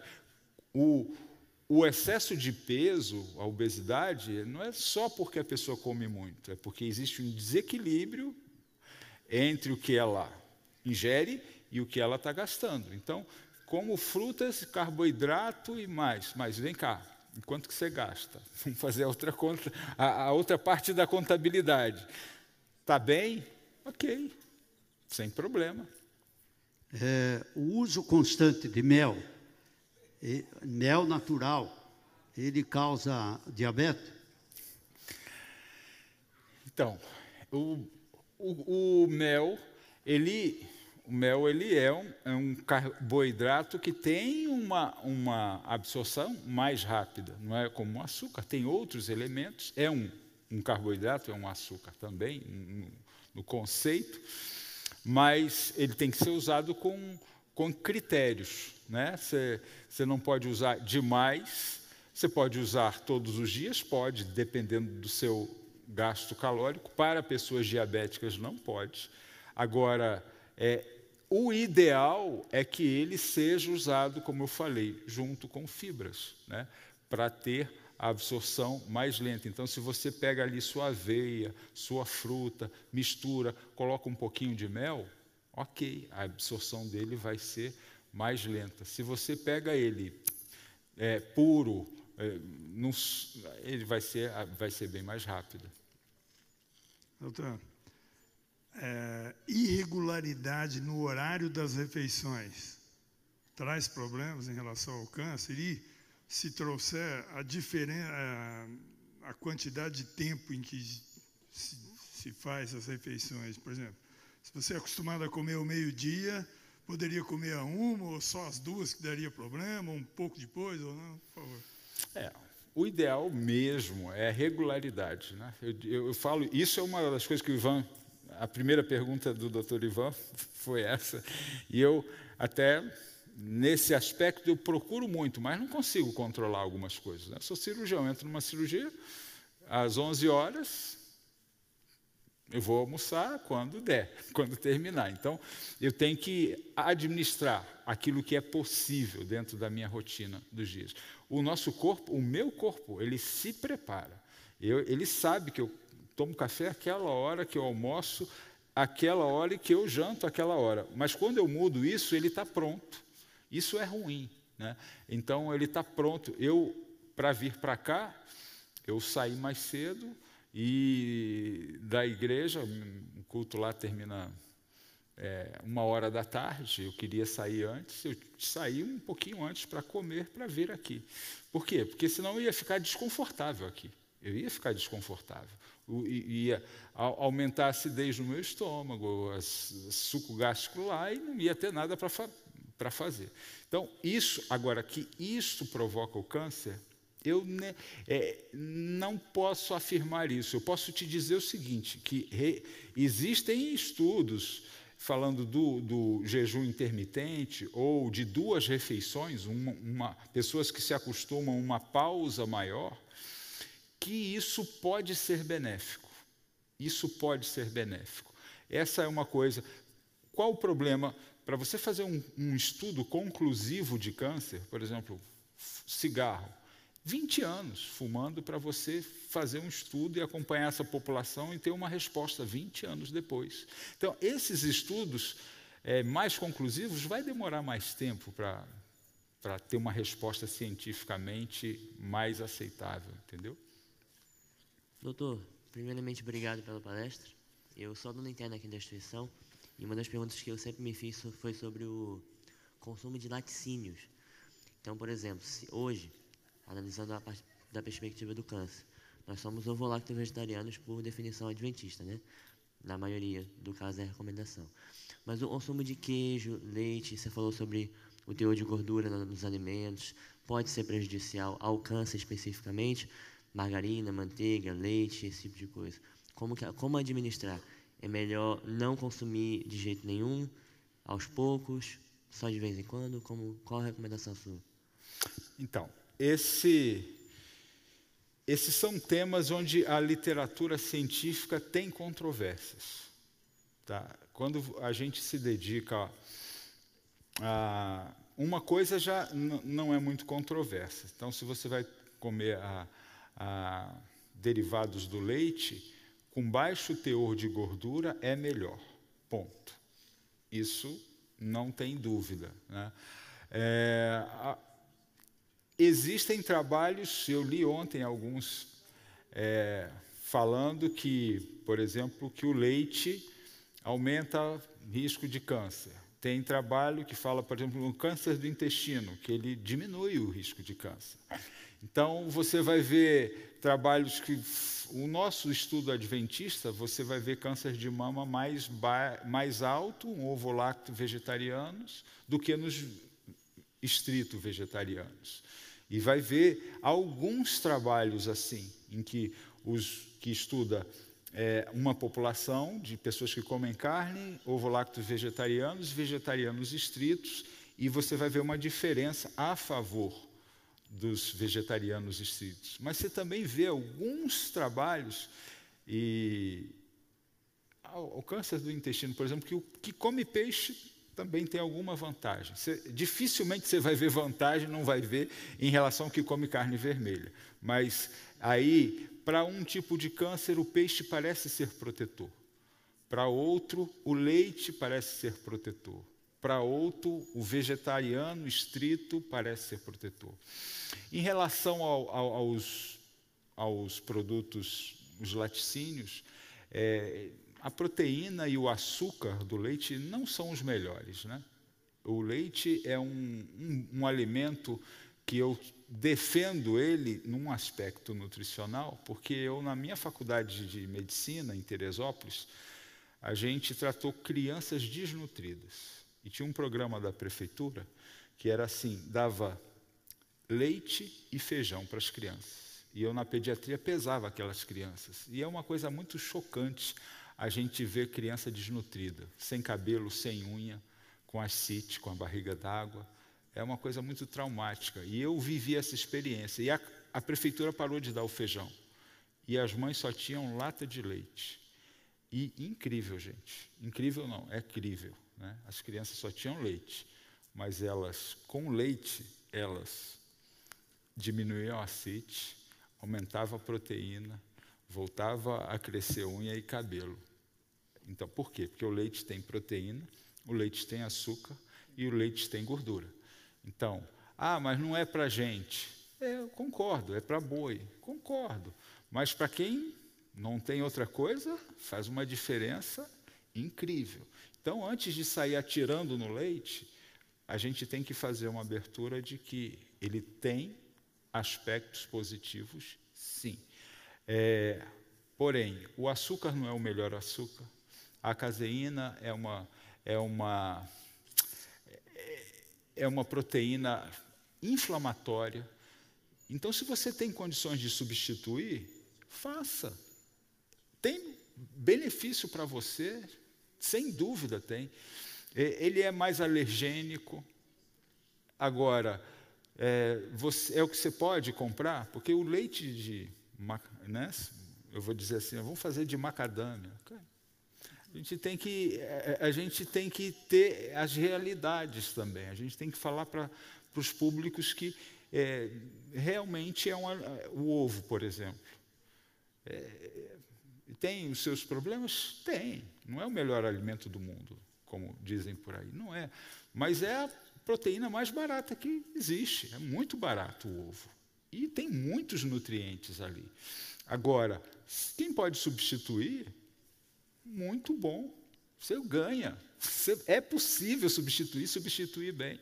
Agora, é, a mesma coisa, eu, eu, falo também, né, se você pode sair, sair da carne vermelha para o peixe e depois fazer essa, essa é, mudança alimentar, faça devagar, mas vai, e vai fazendo progressivamente, mudando. O estilo de vida não se muda de um dia para o outro. Por isso que faz esse efeito sanfona. A pessoa muda, não, não consegue sustentar. Vai mudando aos poucos. Então, é isso que eu, que eu teria para dizer em relação ao, ao leite e derivados.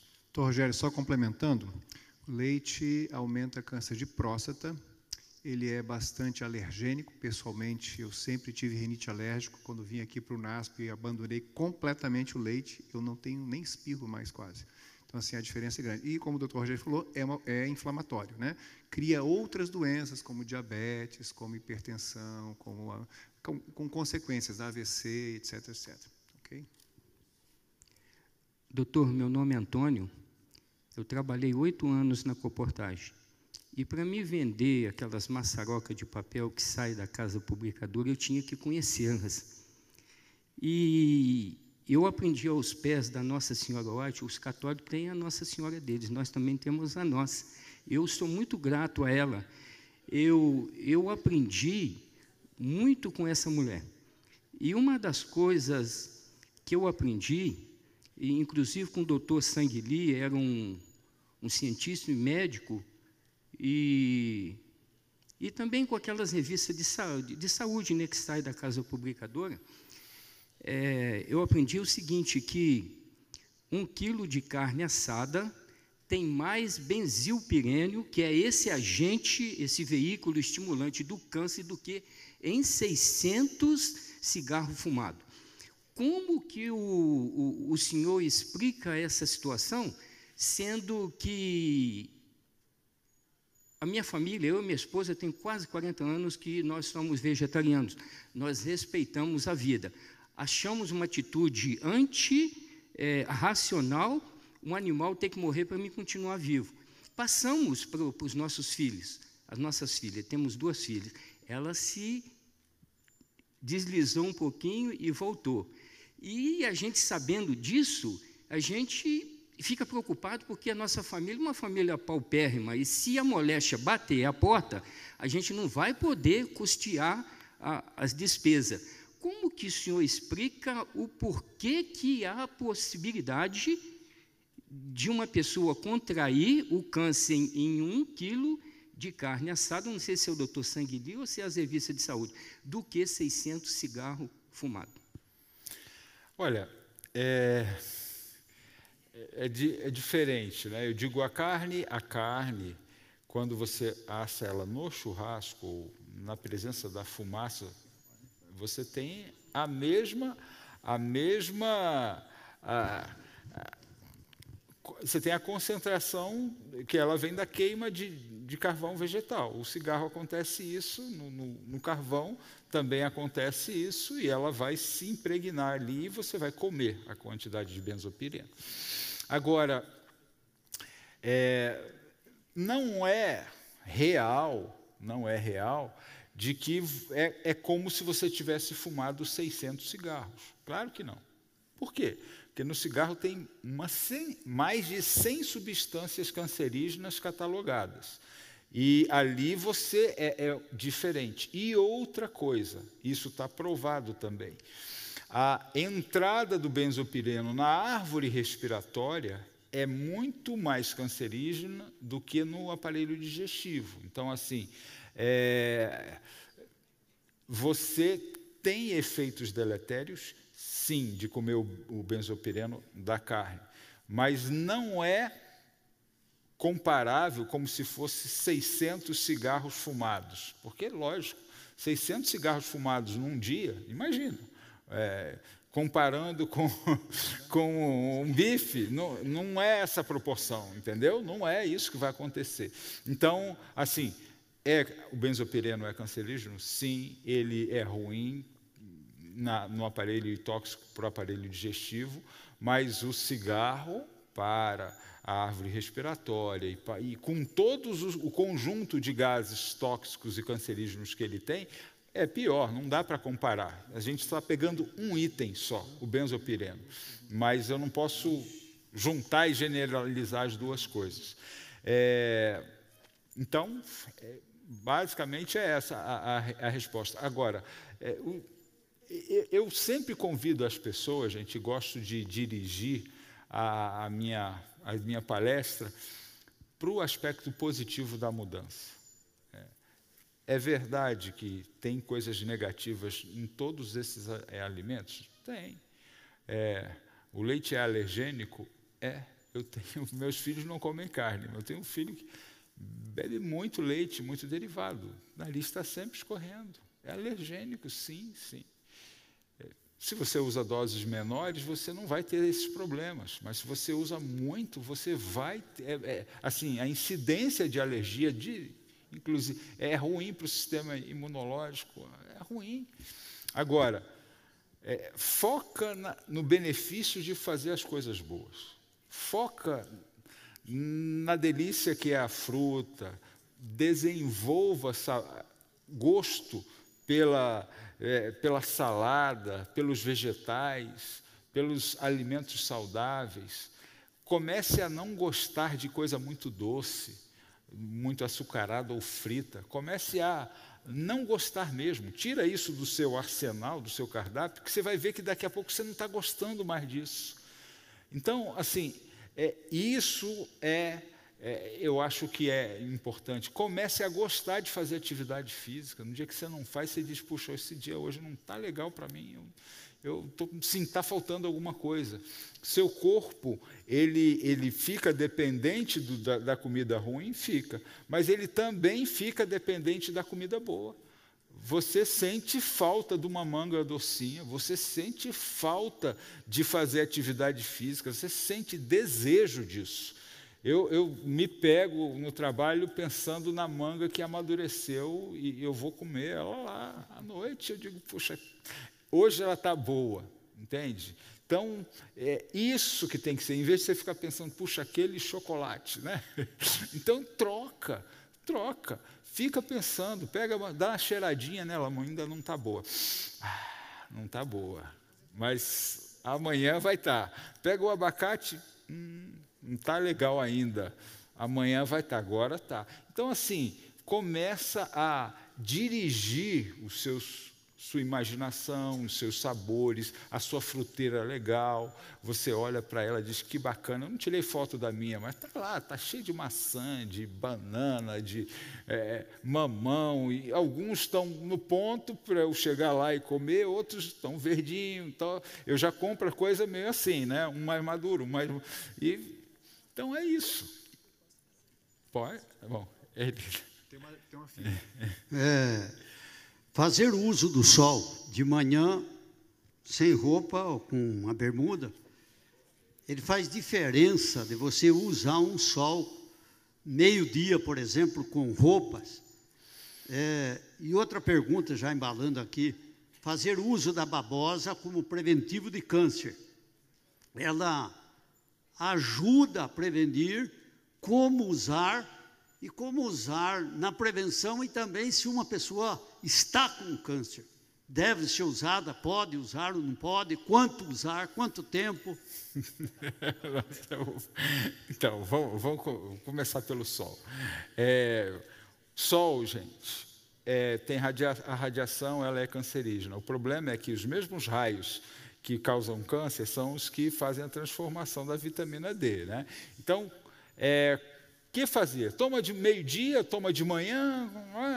É, existem publicações, depois o doutor Ivan pode até distribuir aí na igreja. Eu gosto muito, porque assim, é, a doutora ali no Vida Natural, eles divulgam isso e tem uma escala de tempo.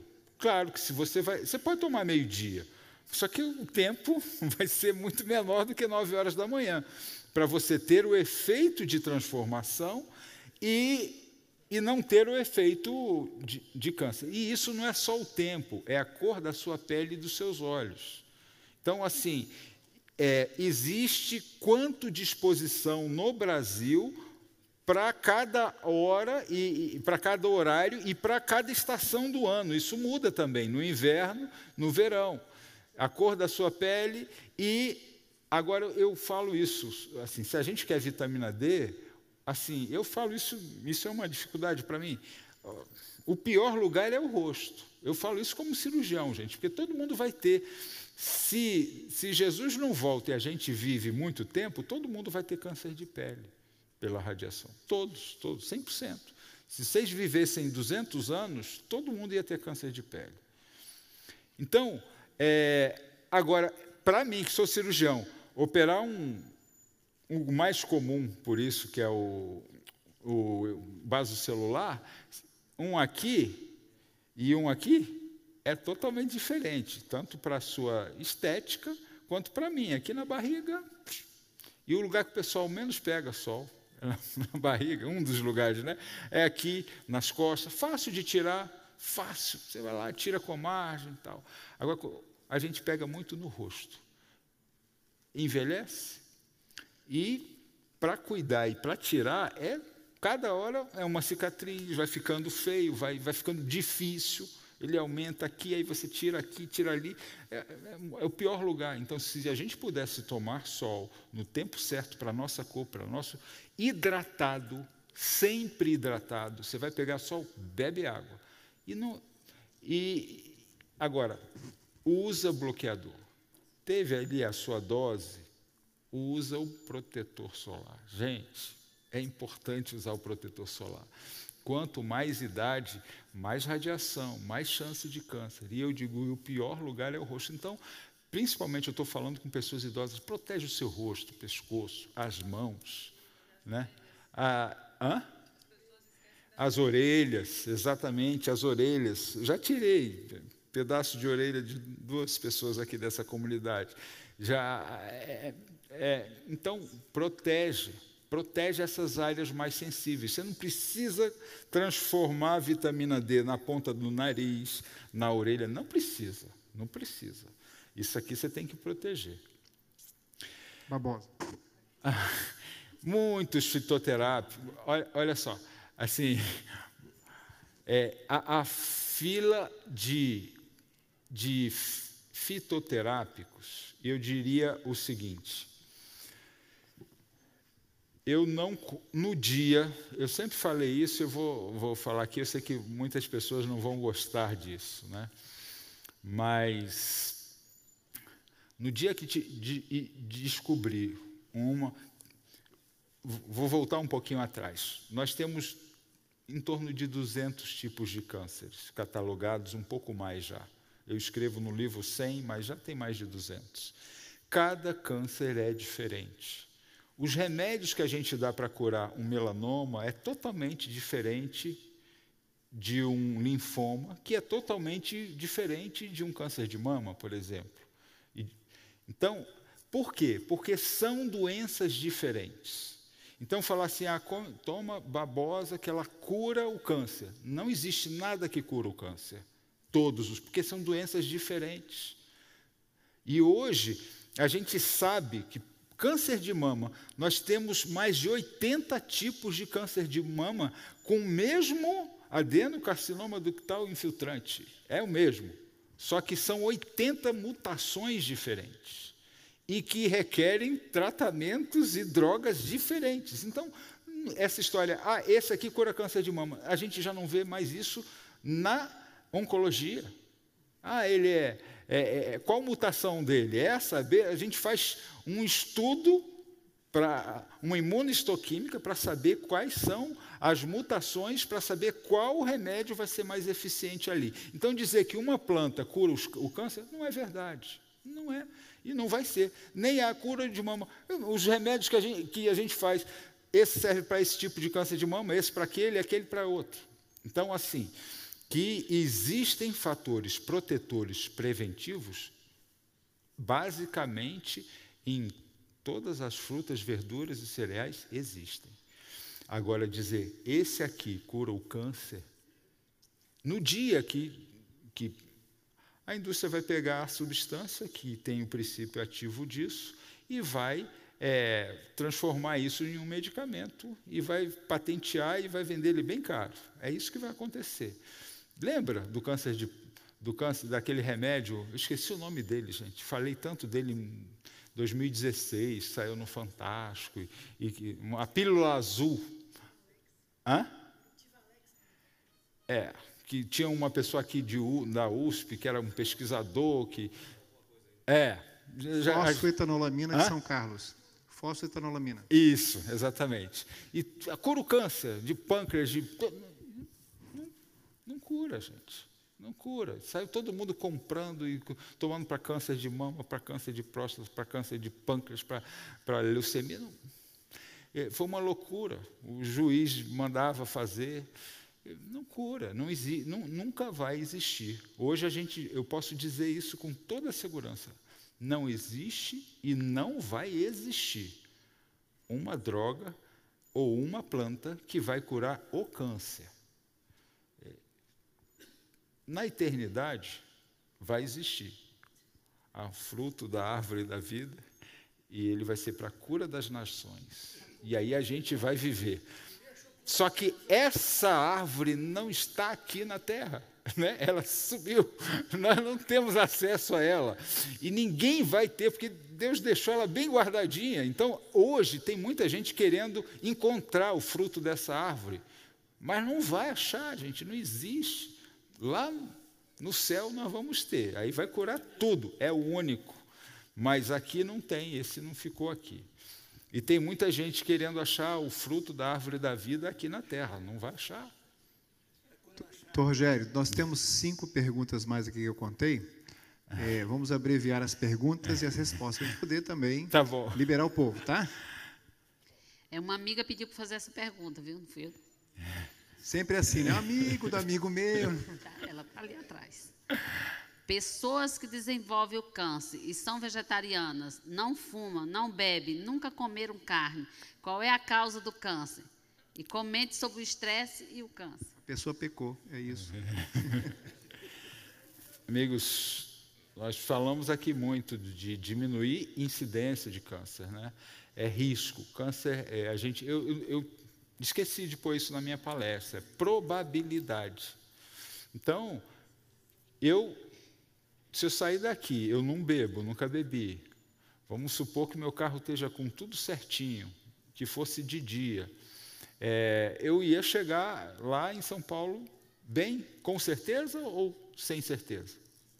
Sem certeza. Agora, se eu beber pneu careca, à noite, com sono, aumenta o meu risco de ter um acidente? Sim ou não? Sim. Agora, é possível um bêbado sair nessa, um bêbado sair nessa condição e ir para São Paulo, não ter acidente, e eu, com tudo certinho, ter acidente? É possível ou não é possível? É possível. O que muda é o risco. O risco a gente pode mudar. O fato não, todos nós estamos é, envelhecendo, os nossos telômeros, com todo cuidado, eles vão diminuir e o risco de mutação vai aumentar para todo mundo. Então, assim, poder acontecer pode. Agora, o risco é diferente, com certeza muito diferente. E o estresse o senhor já tinha respondido antes, né? Não há nada é. confirmado. Ok. Talvez uma pergunta que já tem resposta negativa, mas é por isso perguntar. Tem alguma evidência científica associando o jejum com a diminuição de câncer ou tratamento do câncer ou não? Do jejum. O jejum. Então, eu. O que eu. Eu, eu preciso fa falar que, assim, gente, quando o câncer está avançado, eu tenho muita preocupação é, eu preciso responder rápido, mas vamos lá. O que, que acontece com nossa população adventista? Eu vou emendar a pergunta dela com a sua. A gente ouve isso de vida saudável e quando a gente tem um câncer, a gente se sente muito mais culpado do que a população em geral. Eu já trabalhei no Rio de Janeiro com oncologistas, nenhum deles adventistas, e eles me falavam, Rogério, por que, que o adventista ele é muito mais depressivo e, e, e, e, se sente muito mais culpado do que os outros que eu trato. Eu falo porque ele tem acesso a uma informação e aí ele, quando tem o câncer, ele fica se culpando.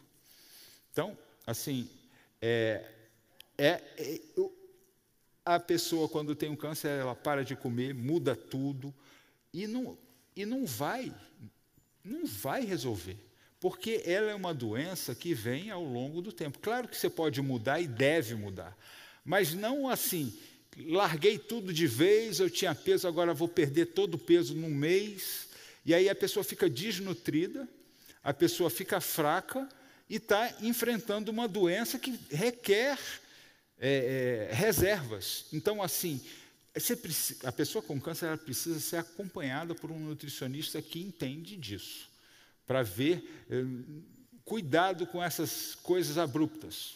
Ah, jejum, tiro tudo quanto é carne, tiro isso, vou perder o peso um mês, 5 quilos, cuidado, a doença já vai te consumir. Às vezes, eu tive uma pessoa assim na igreja, eu vou falando de uma paciente, câncer de esôfago, adventista, jovem.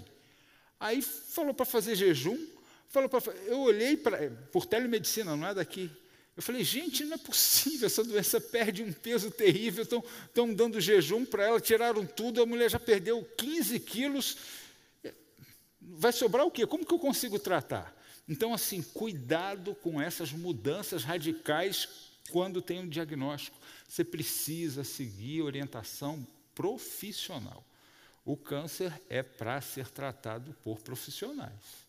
Então, assim, isso eu queria desestimular, assim, procure pessoas de confiança, que conhecem a doença, que tratam a doença, e que vão fazer isso respeitando as suas, a, a, os seus princípios, mas conduzindo de uma forma equilibrada.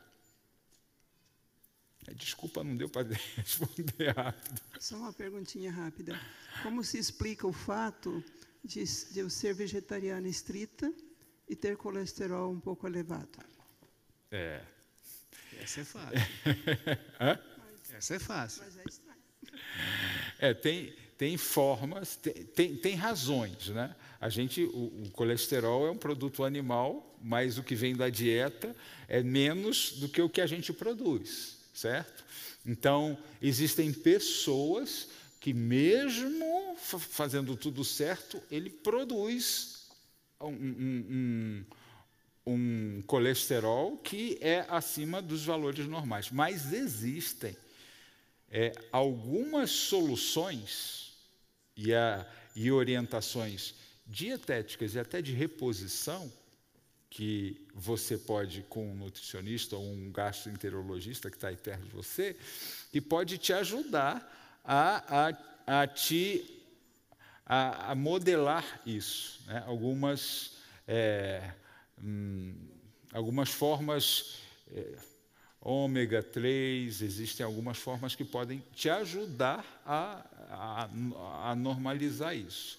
Mas tem que estudar o seu lipidograma, tem que estudar os seus triglicerídeos, seus, seus hábitos alimentares e ver aí onde e que reposição que pode fazer.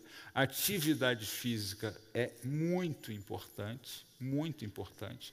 Mas eu já cuidei de pessoas que fiz isso e mantém sempre um pouquinho acima.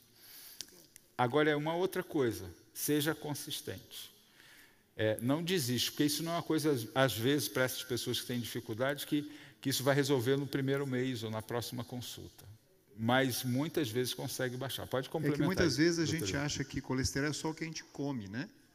Mas tem a parte genética. A genética manda você produzir, o seu fígado produzir e você acaba produzindo. Então tem a outra parte não. É, é, a gente não tem controle, não controlável por nós mesmos, né? Agora, não pense nunca assim, puxa, então não adianta nada eu fazer não, isso. Pelo contrário, é, pelo né? contrário. Chutar, Exatamente. Aí, aí, que a coisa fica ruim. Então, se para quem tem esse problema, aí é ele que tem que ser mais rigoroso no estilo de vida. Meu nome é, é Ademar e eu estou pensando aqui na questão da longevidade. O ser humano vive o quê? 70 anos. Passou disso, já começa a ficar cansado, é câncer e enfado. Agora, eu tenho 80 anos. O que, que, eu vou pensar? Daqui a pouco eu vou morrer. Daqui a pouco eu vou morrer. Então, eu, eu, eu queria que, que, o senhor fizesse um, uma comparação dos tempos da criação, Adão, Matusalém, eles eram adolescentes na nossa idade, na idade que nós chegamos. Né? E como é que se poderia resolver isso? É, morrer todos nós vamos morrer. A diferença é como vamos morrer. Ah, eu gosto, se eu pudesse escolher, e a maioria de nós pudesse escolher morrer, é, eu morreria dormindo, mantendo sua autonomia. Eu esqueci o nome da nadadora brasileira famosa que morreu aos 95 anos nadando e, e, o parque lá de natação do, do, Rio de Janeiro tem o nome dela. Ah, Maria Lenk. 95 anos nadando e ela morreu na piscina. Autônoma. É a melhor coisa possível. A coisa triste é você... A, a rainha da Inglaterra agora? É, em, em plenas funções, é. né? É você... A, o estilo de vida, ele não é para evitar a morte. É para você manter as suas funções e autonomia até a morte. Esse é o desafio.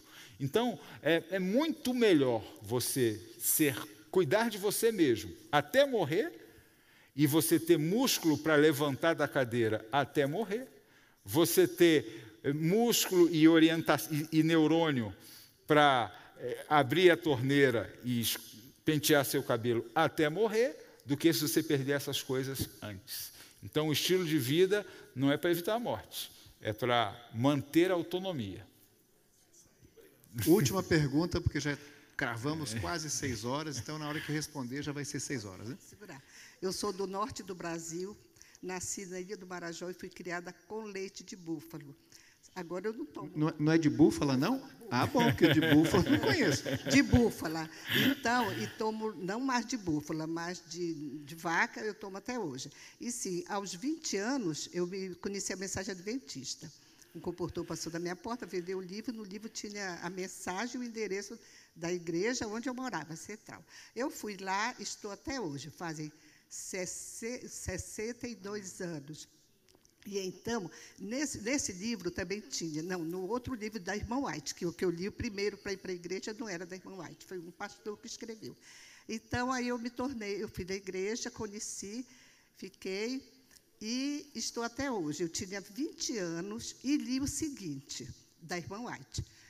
Os oito remédios de Deus, que agora está muito em moda, mas naquele tempo, há 62 anos atrás, eu tinha 20 anos, agora eu tenho 82. Aí eu segui os oito remédios de Deus e estou aqui contando a história. Também não tenho nada de doença, não tomo remédio para dor, caminho, lavo, passo, cuido de neto. Eu, eu agradeço a Deus e a irmã White por ter escrito isso, que falava assim: se você seguir esses oito remédios na juventude, você vai ter uma velhice feliz. E eu sou muito feliz. Isso é um testemunho, não é a pergunta. É um né? testemunho, uma Fechou bem, né? pergunta, mas você me ajudou a dar, dar a resposta que eu não dei na minha palestra. Por que será que os adventistas têm menos câncer e vivem mais do que os ingleses do outro estudo? Eu não respondi isso né, na palestra. Porque a sobrevida não é só come ou não come carne. Os adventistas confiam em Deus e fé é importante. É, é, as pessoas do Reino Unido, a maioria, são motivadas por respeito aos animais, isso é muito bom, mas ele tem um propósito: respeitar os animais e não ter o sofrimento. Aqui, a gente tem um propósito: saúde. Na realidade, não é nem esse, é o nosso templo, é o, o nosso corpo é o templo do Espírito Santo e a gente precisa administrar bem ele. Então, a gente segue outros princípios que eles não seguem. Isso faz um impacto. Porque o efeito dos oito remédios, remédios ele é sinérgico. O que, que isso significa? Que um. Fazer exercício tem um efeito, é, mas fazer exercício, comida é, do jeito que a gente falou aqui, que o adventista procura, dormir e tal, você vai somando, o efeito não é um mais um é oito, é um é, é, a, a, potência, vai, vai aumentando o efeito sinérgico, é muito grande. Então você é como dois cavalos, eles não, não têm força de dois, é como se fossem quatro cavalos, um para quatro. Aí você põe mais dois cavalos, você tem força de 16. Por quê? Porque fica mais leve para todo mundo, o desempenho aumenta. Então, a mesma coisa é com os remédios. Quando você tem mais hábitos saudáveis, você potencializa muito sua saúde. Então, entre a comunidade adventista, como a gente não fala só de parar de comer carne, é um monte de outras coisas, isso potencializa mesmo. Né? Rogério, a porta da graça ia fechar, mas Entrou. tem uma pergunta aqui. Sou pastor Antenor Abreu. Eu fui criado no, no sítio, com muita fruta, muita verdura, mas comíamos carne também. E eu posso dizer, hoje não sou totalmente abstêmio da carne, procurando evitar a carne vermelha, mas a carne branca. Estou me tratando de câncer de próstata, começou o câncer de próstata, consigo, já, há, desde sete anos que eu tive problema e agora voltou alguma coisinha, estou me tratando. Minha, minha dúvida é o seguinte, estou falando frutas e verduras. Muito bem. Eu ouvi falar, e eu acho que isso é verdade, que ali no cinturão, cinturão paulista, cinturão verde de São Paulo, eles pulverizam as verduras com fezes e urinas eh, humanas. Eu tive uma vez no lugar, não me lembro aonde, o camarada lavava o chiqueiro de porco, lavava aquele chiqueiro de porco, jogava água num, num, num tanque assim. Isso aqui é, isso aqui é para passar nas verduras, para pôr nas verduras. Eu estou acostumado a lidar com frutas, eu tenho manga no meu quintal, eu trabalho, acordo e trabalho até à noite praticamente, no meu quintal aqui em casa. Tem manga, tem verdura, as minhas couve, colhi couve bonita, agora a couve não dou conta do, do piolho na couve. Ninguém vende couve, não penso que vocês comem couve boa aí, sem ter agrotóxico, sem botar veneno. Não existe isso aí, não existe. Plante para vocês verem, não existe. Fruta, se não enrolar, empacotar todas, como é que vai empacotar todas as mangas? As mangas dá bicho. Ninguém come pêssego sem agrotóxico, ninguém come manga sem agrotóxico, ninguém come goiaba sem agrotóxico, ninguém come. Me, me perdoe dizer. Eu digo com clareza isso aí. Quem está dizendo que não tem agrotóxico é mentira. Quem diz que está vendendo fruta bonita lá. A pergunta. É mentira. Então, o que, que o senhor pensa disso aí? Eu teria medo, se morasse em São Paulo, de comprar verdura ou certos tipos de fruta em São Paulo. Teria medo de comprar. O que, é que o senhor pensa disso? então, pergunta complexa. É, bom, vou começar. Vou, vou falar de, de, três, três comentários. O primeiro que ele teve a bênção de, de comer fruta quando criança e hoje isso é um desafio. Eu tenho filhos, o doutor Ivan também tem. E pouca, a nossa geração não tem acesso a isso, isso é um problema. A gente está na expectativa de regredir, a, a saúde da próxima geração, porque eles não têm esse acesso que ele teve na infância frutas e tal.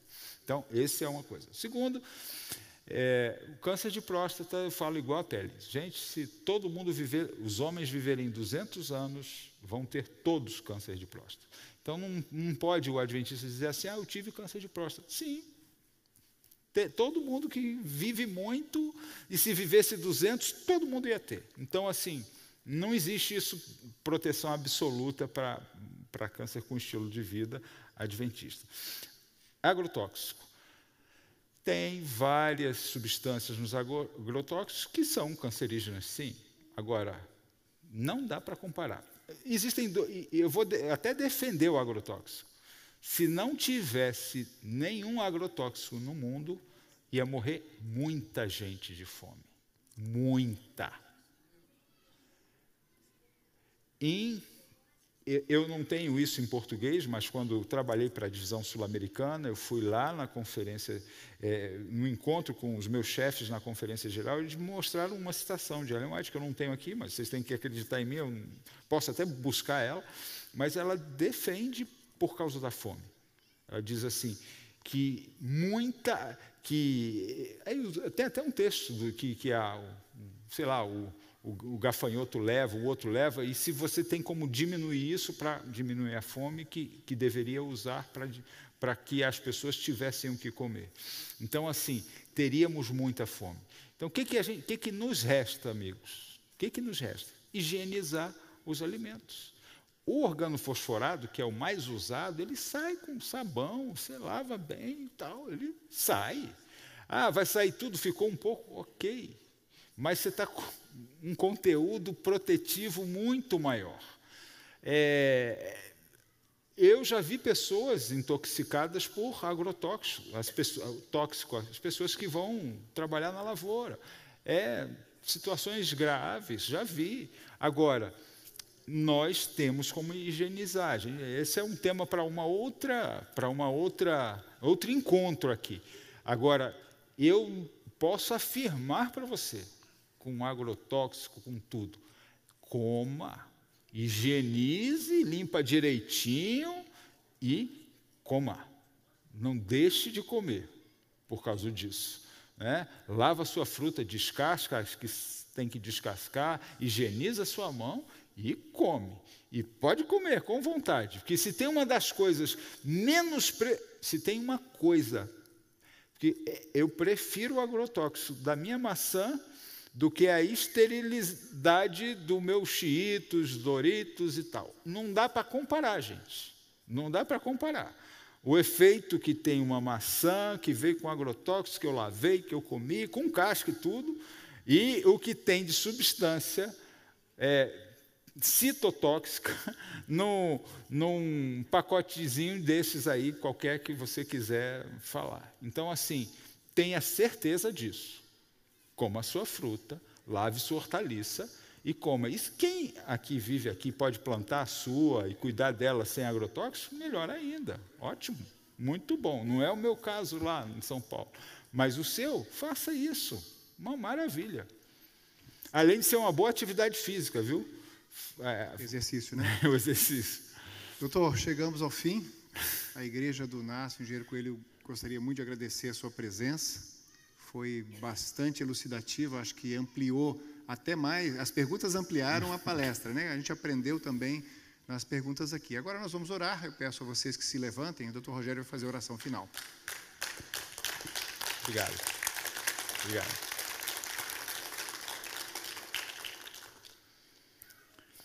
Querido Pai que estás nos céus, nós te louvamos e te agradecemos muito, porque o Senhor cuida do seu povo porque o Senhor instrui. E nós te agradecemos as informações que tem na, na Bíblia, as que tem no Espírito de Profecia, as que tem na ciência, que servem para a nossa orientação. O Senhor conhece o que vai na mente de cada um que está aqui presente, os que estão à distância. O desafio que é viver nesse mundo urbano, complexo, poluído e manter um estilo de vida saudável é uma luta diária, mas é uma luta que pode ser vencida. Assim como Daniel e seus companheiros suportaram pressões e venceram, o Senhor fortalece a cada um de nós aqui para que consigamos a mesma vitória. E eu peço agora, Senhor, o mesmo poder que o Senhor deu aos seus filhos no passado, dê aos seus filhos no presente. Eu sei que muitas pessoas ouviram aqui, foram estimuladas a mudar e estão perguntando: mas como que eu vou fazer isso? Senhor, ajuda ele, fortalece a mim também. Nós sabemos que podemos vencer, porque o Senhor foi vencedor, nos dê essa vitória, nos ajude a nos organizar, a estabelecer as metas e, pela tua graça, superar as adversidades e ter um, um estilo de vida saudável. Abençoa cada um, é o que te pedimos, agradecidos e em nome de Jesus. Amém. Obrigado pela sua presença. Em outubro nós temos uma programação mental, a parte de estresse, de ansiedade, e não será transmitido, terá que ser presencial e não será aqui na igreja. No tempo certo iremos anunciar. Muito obrigado a presença de todos.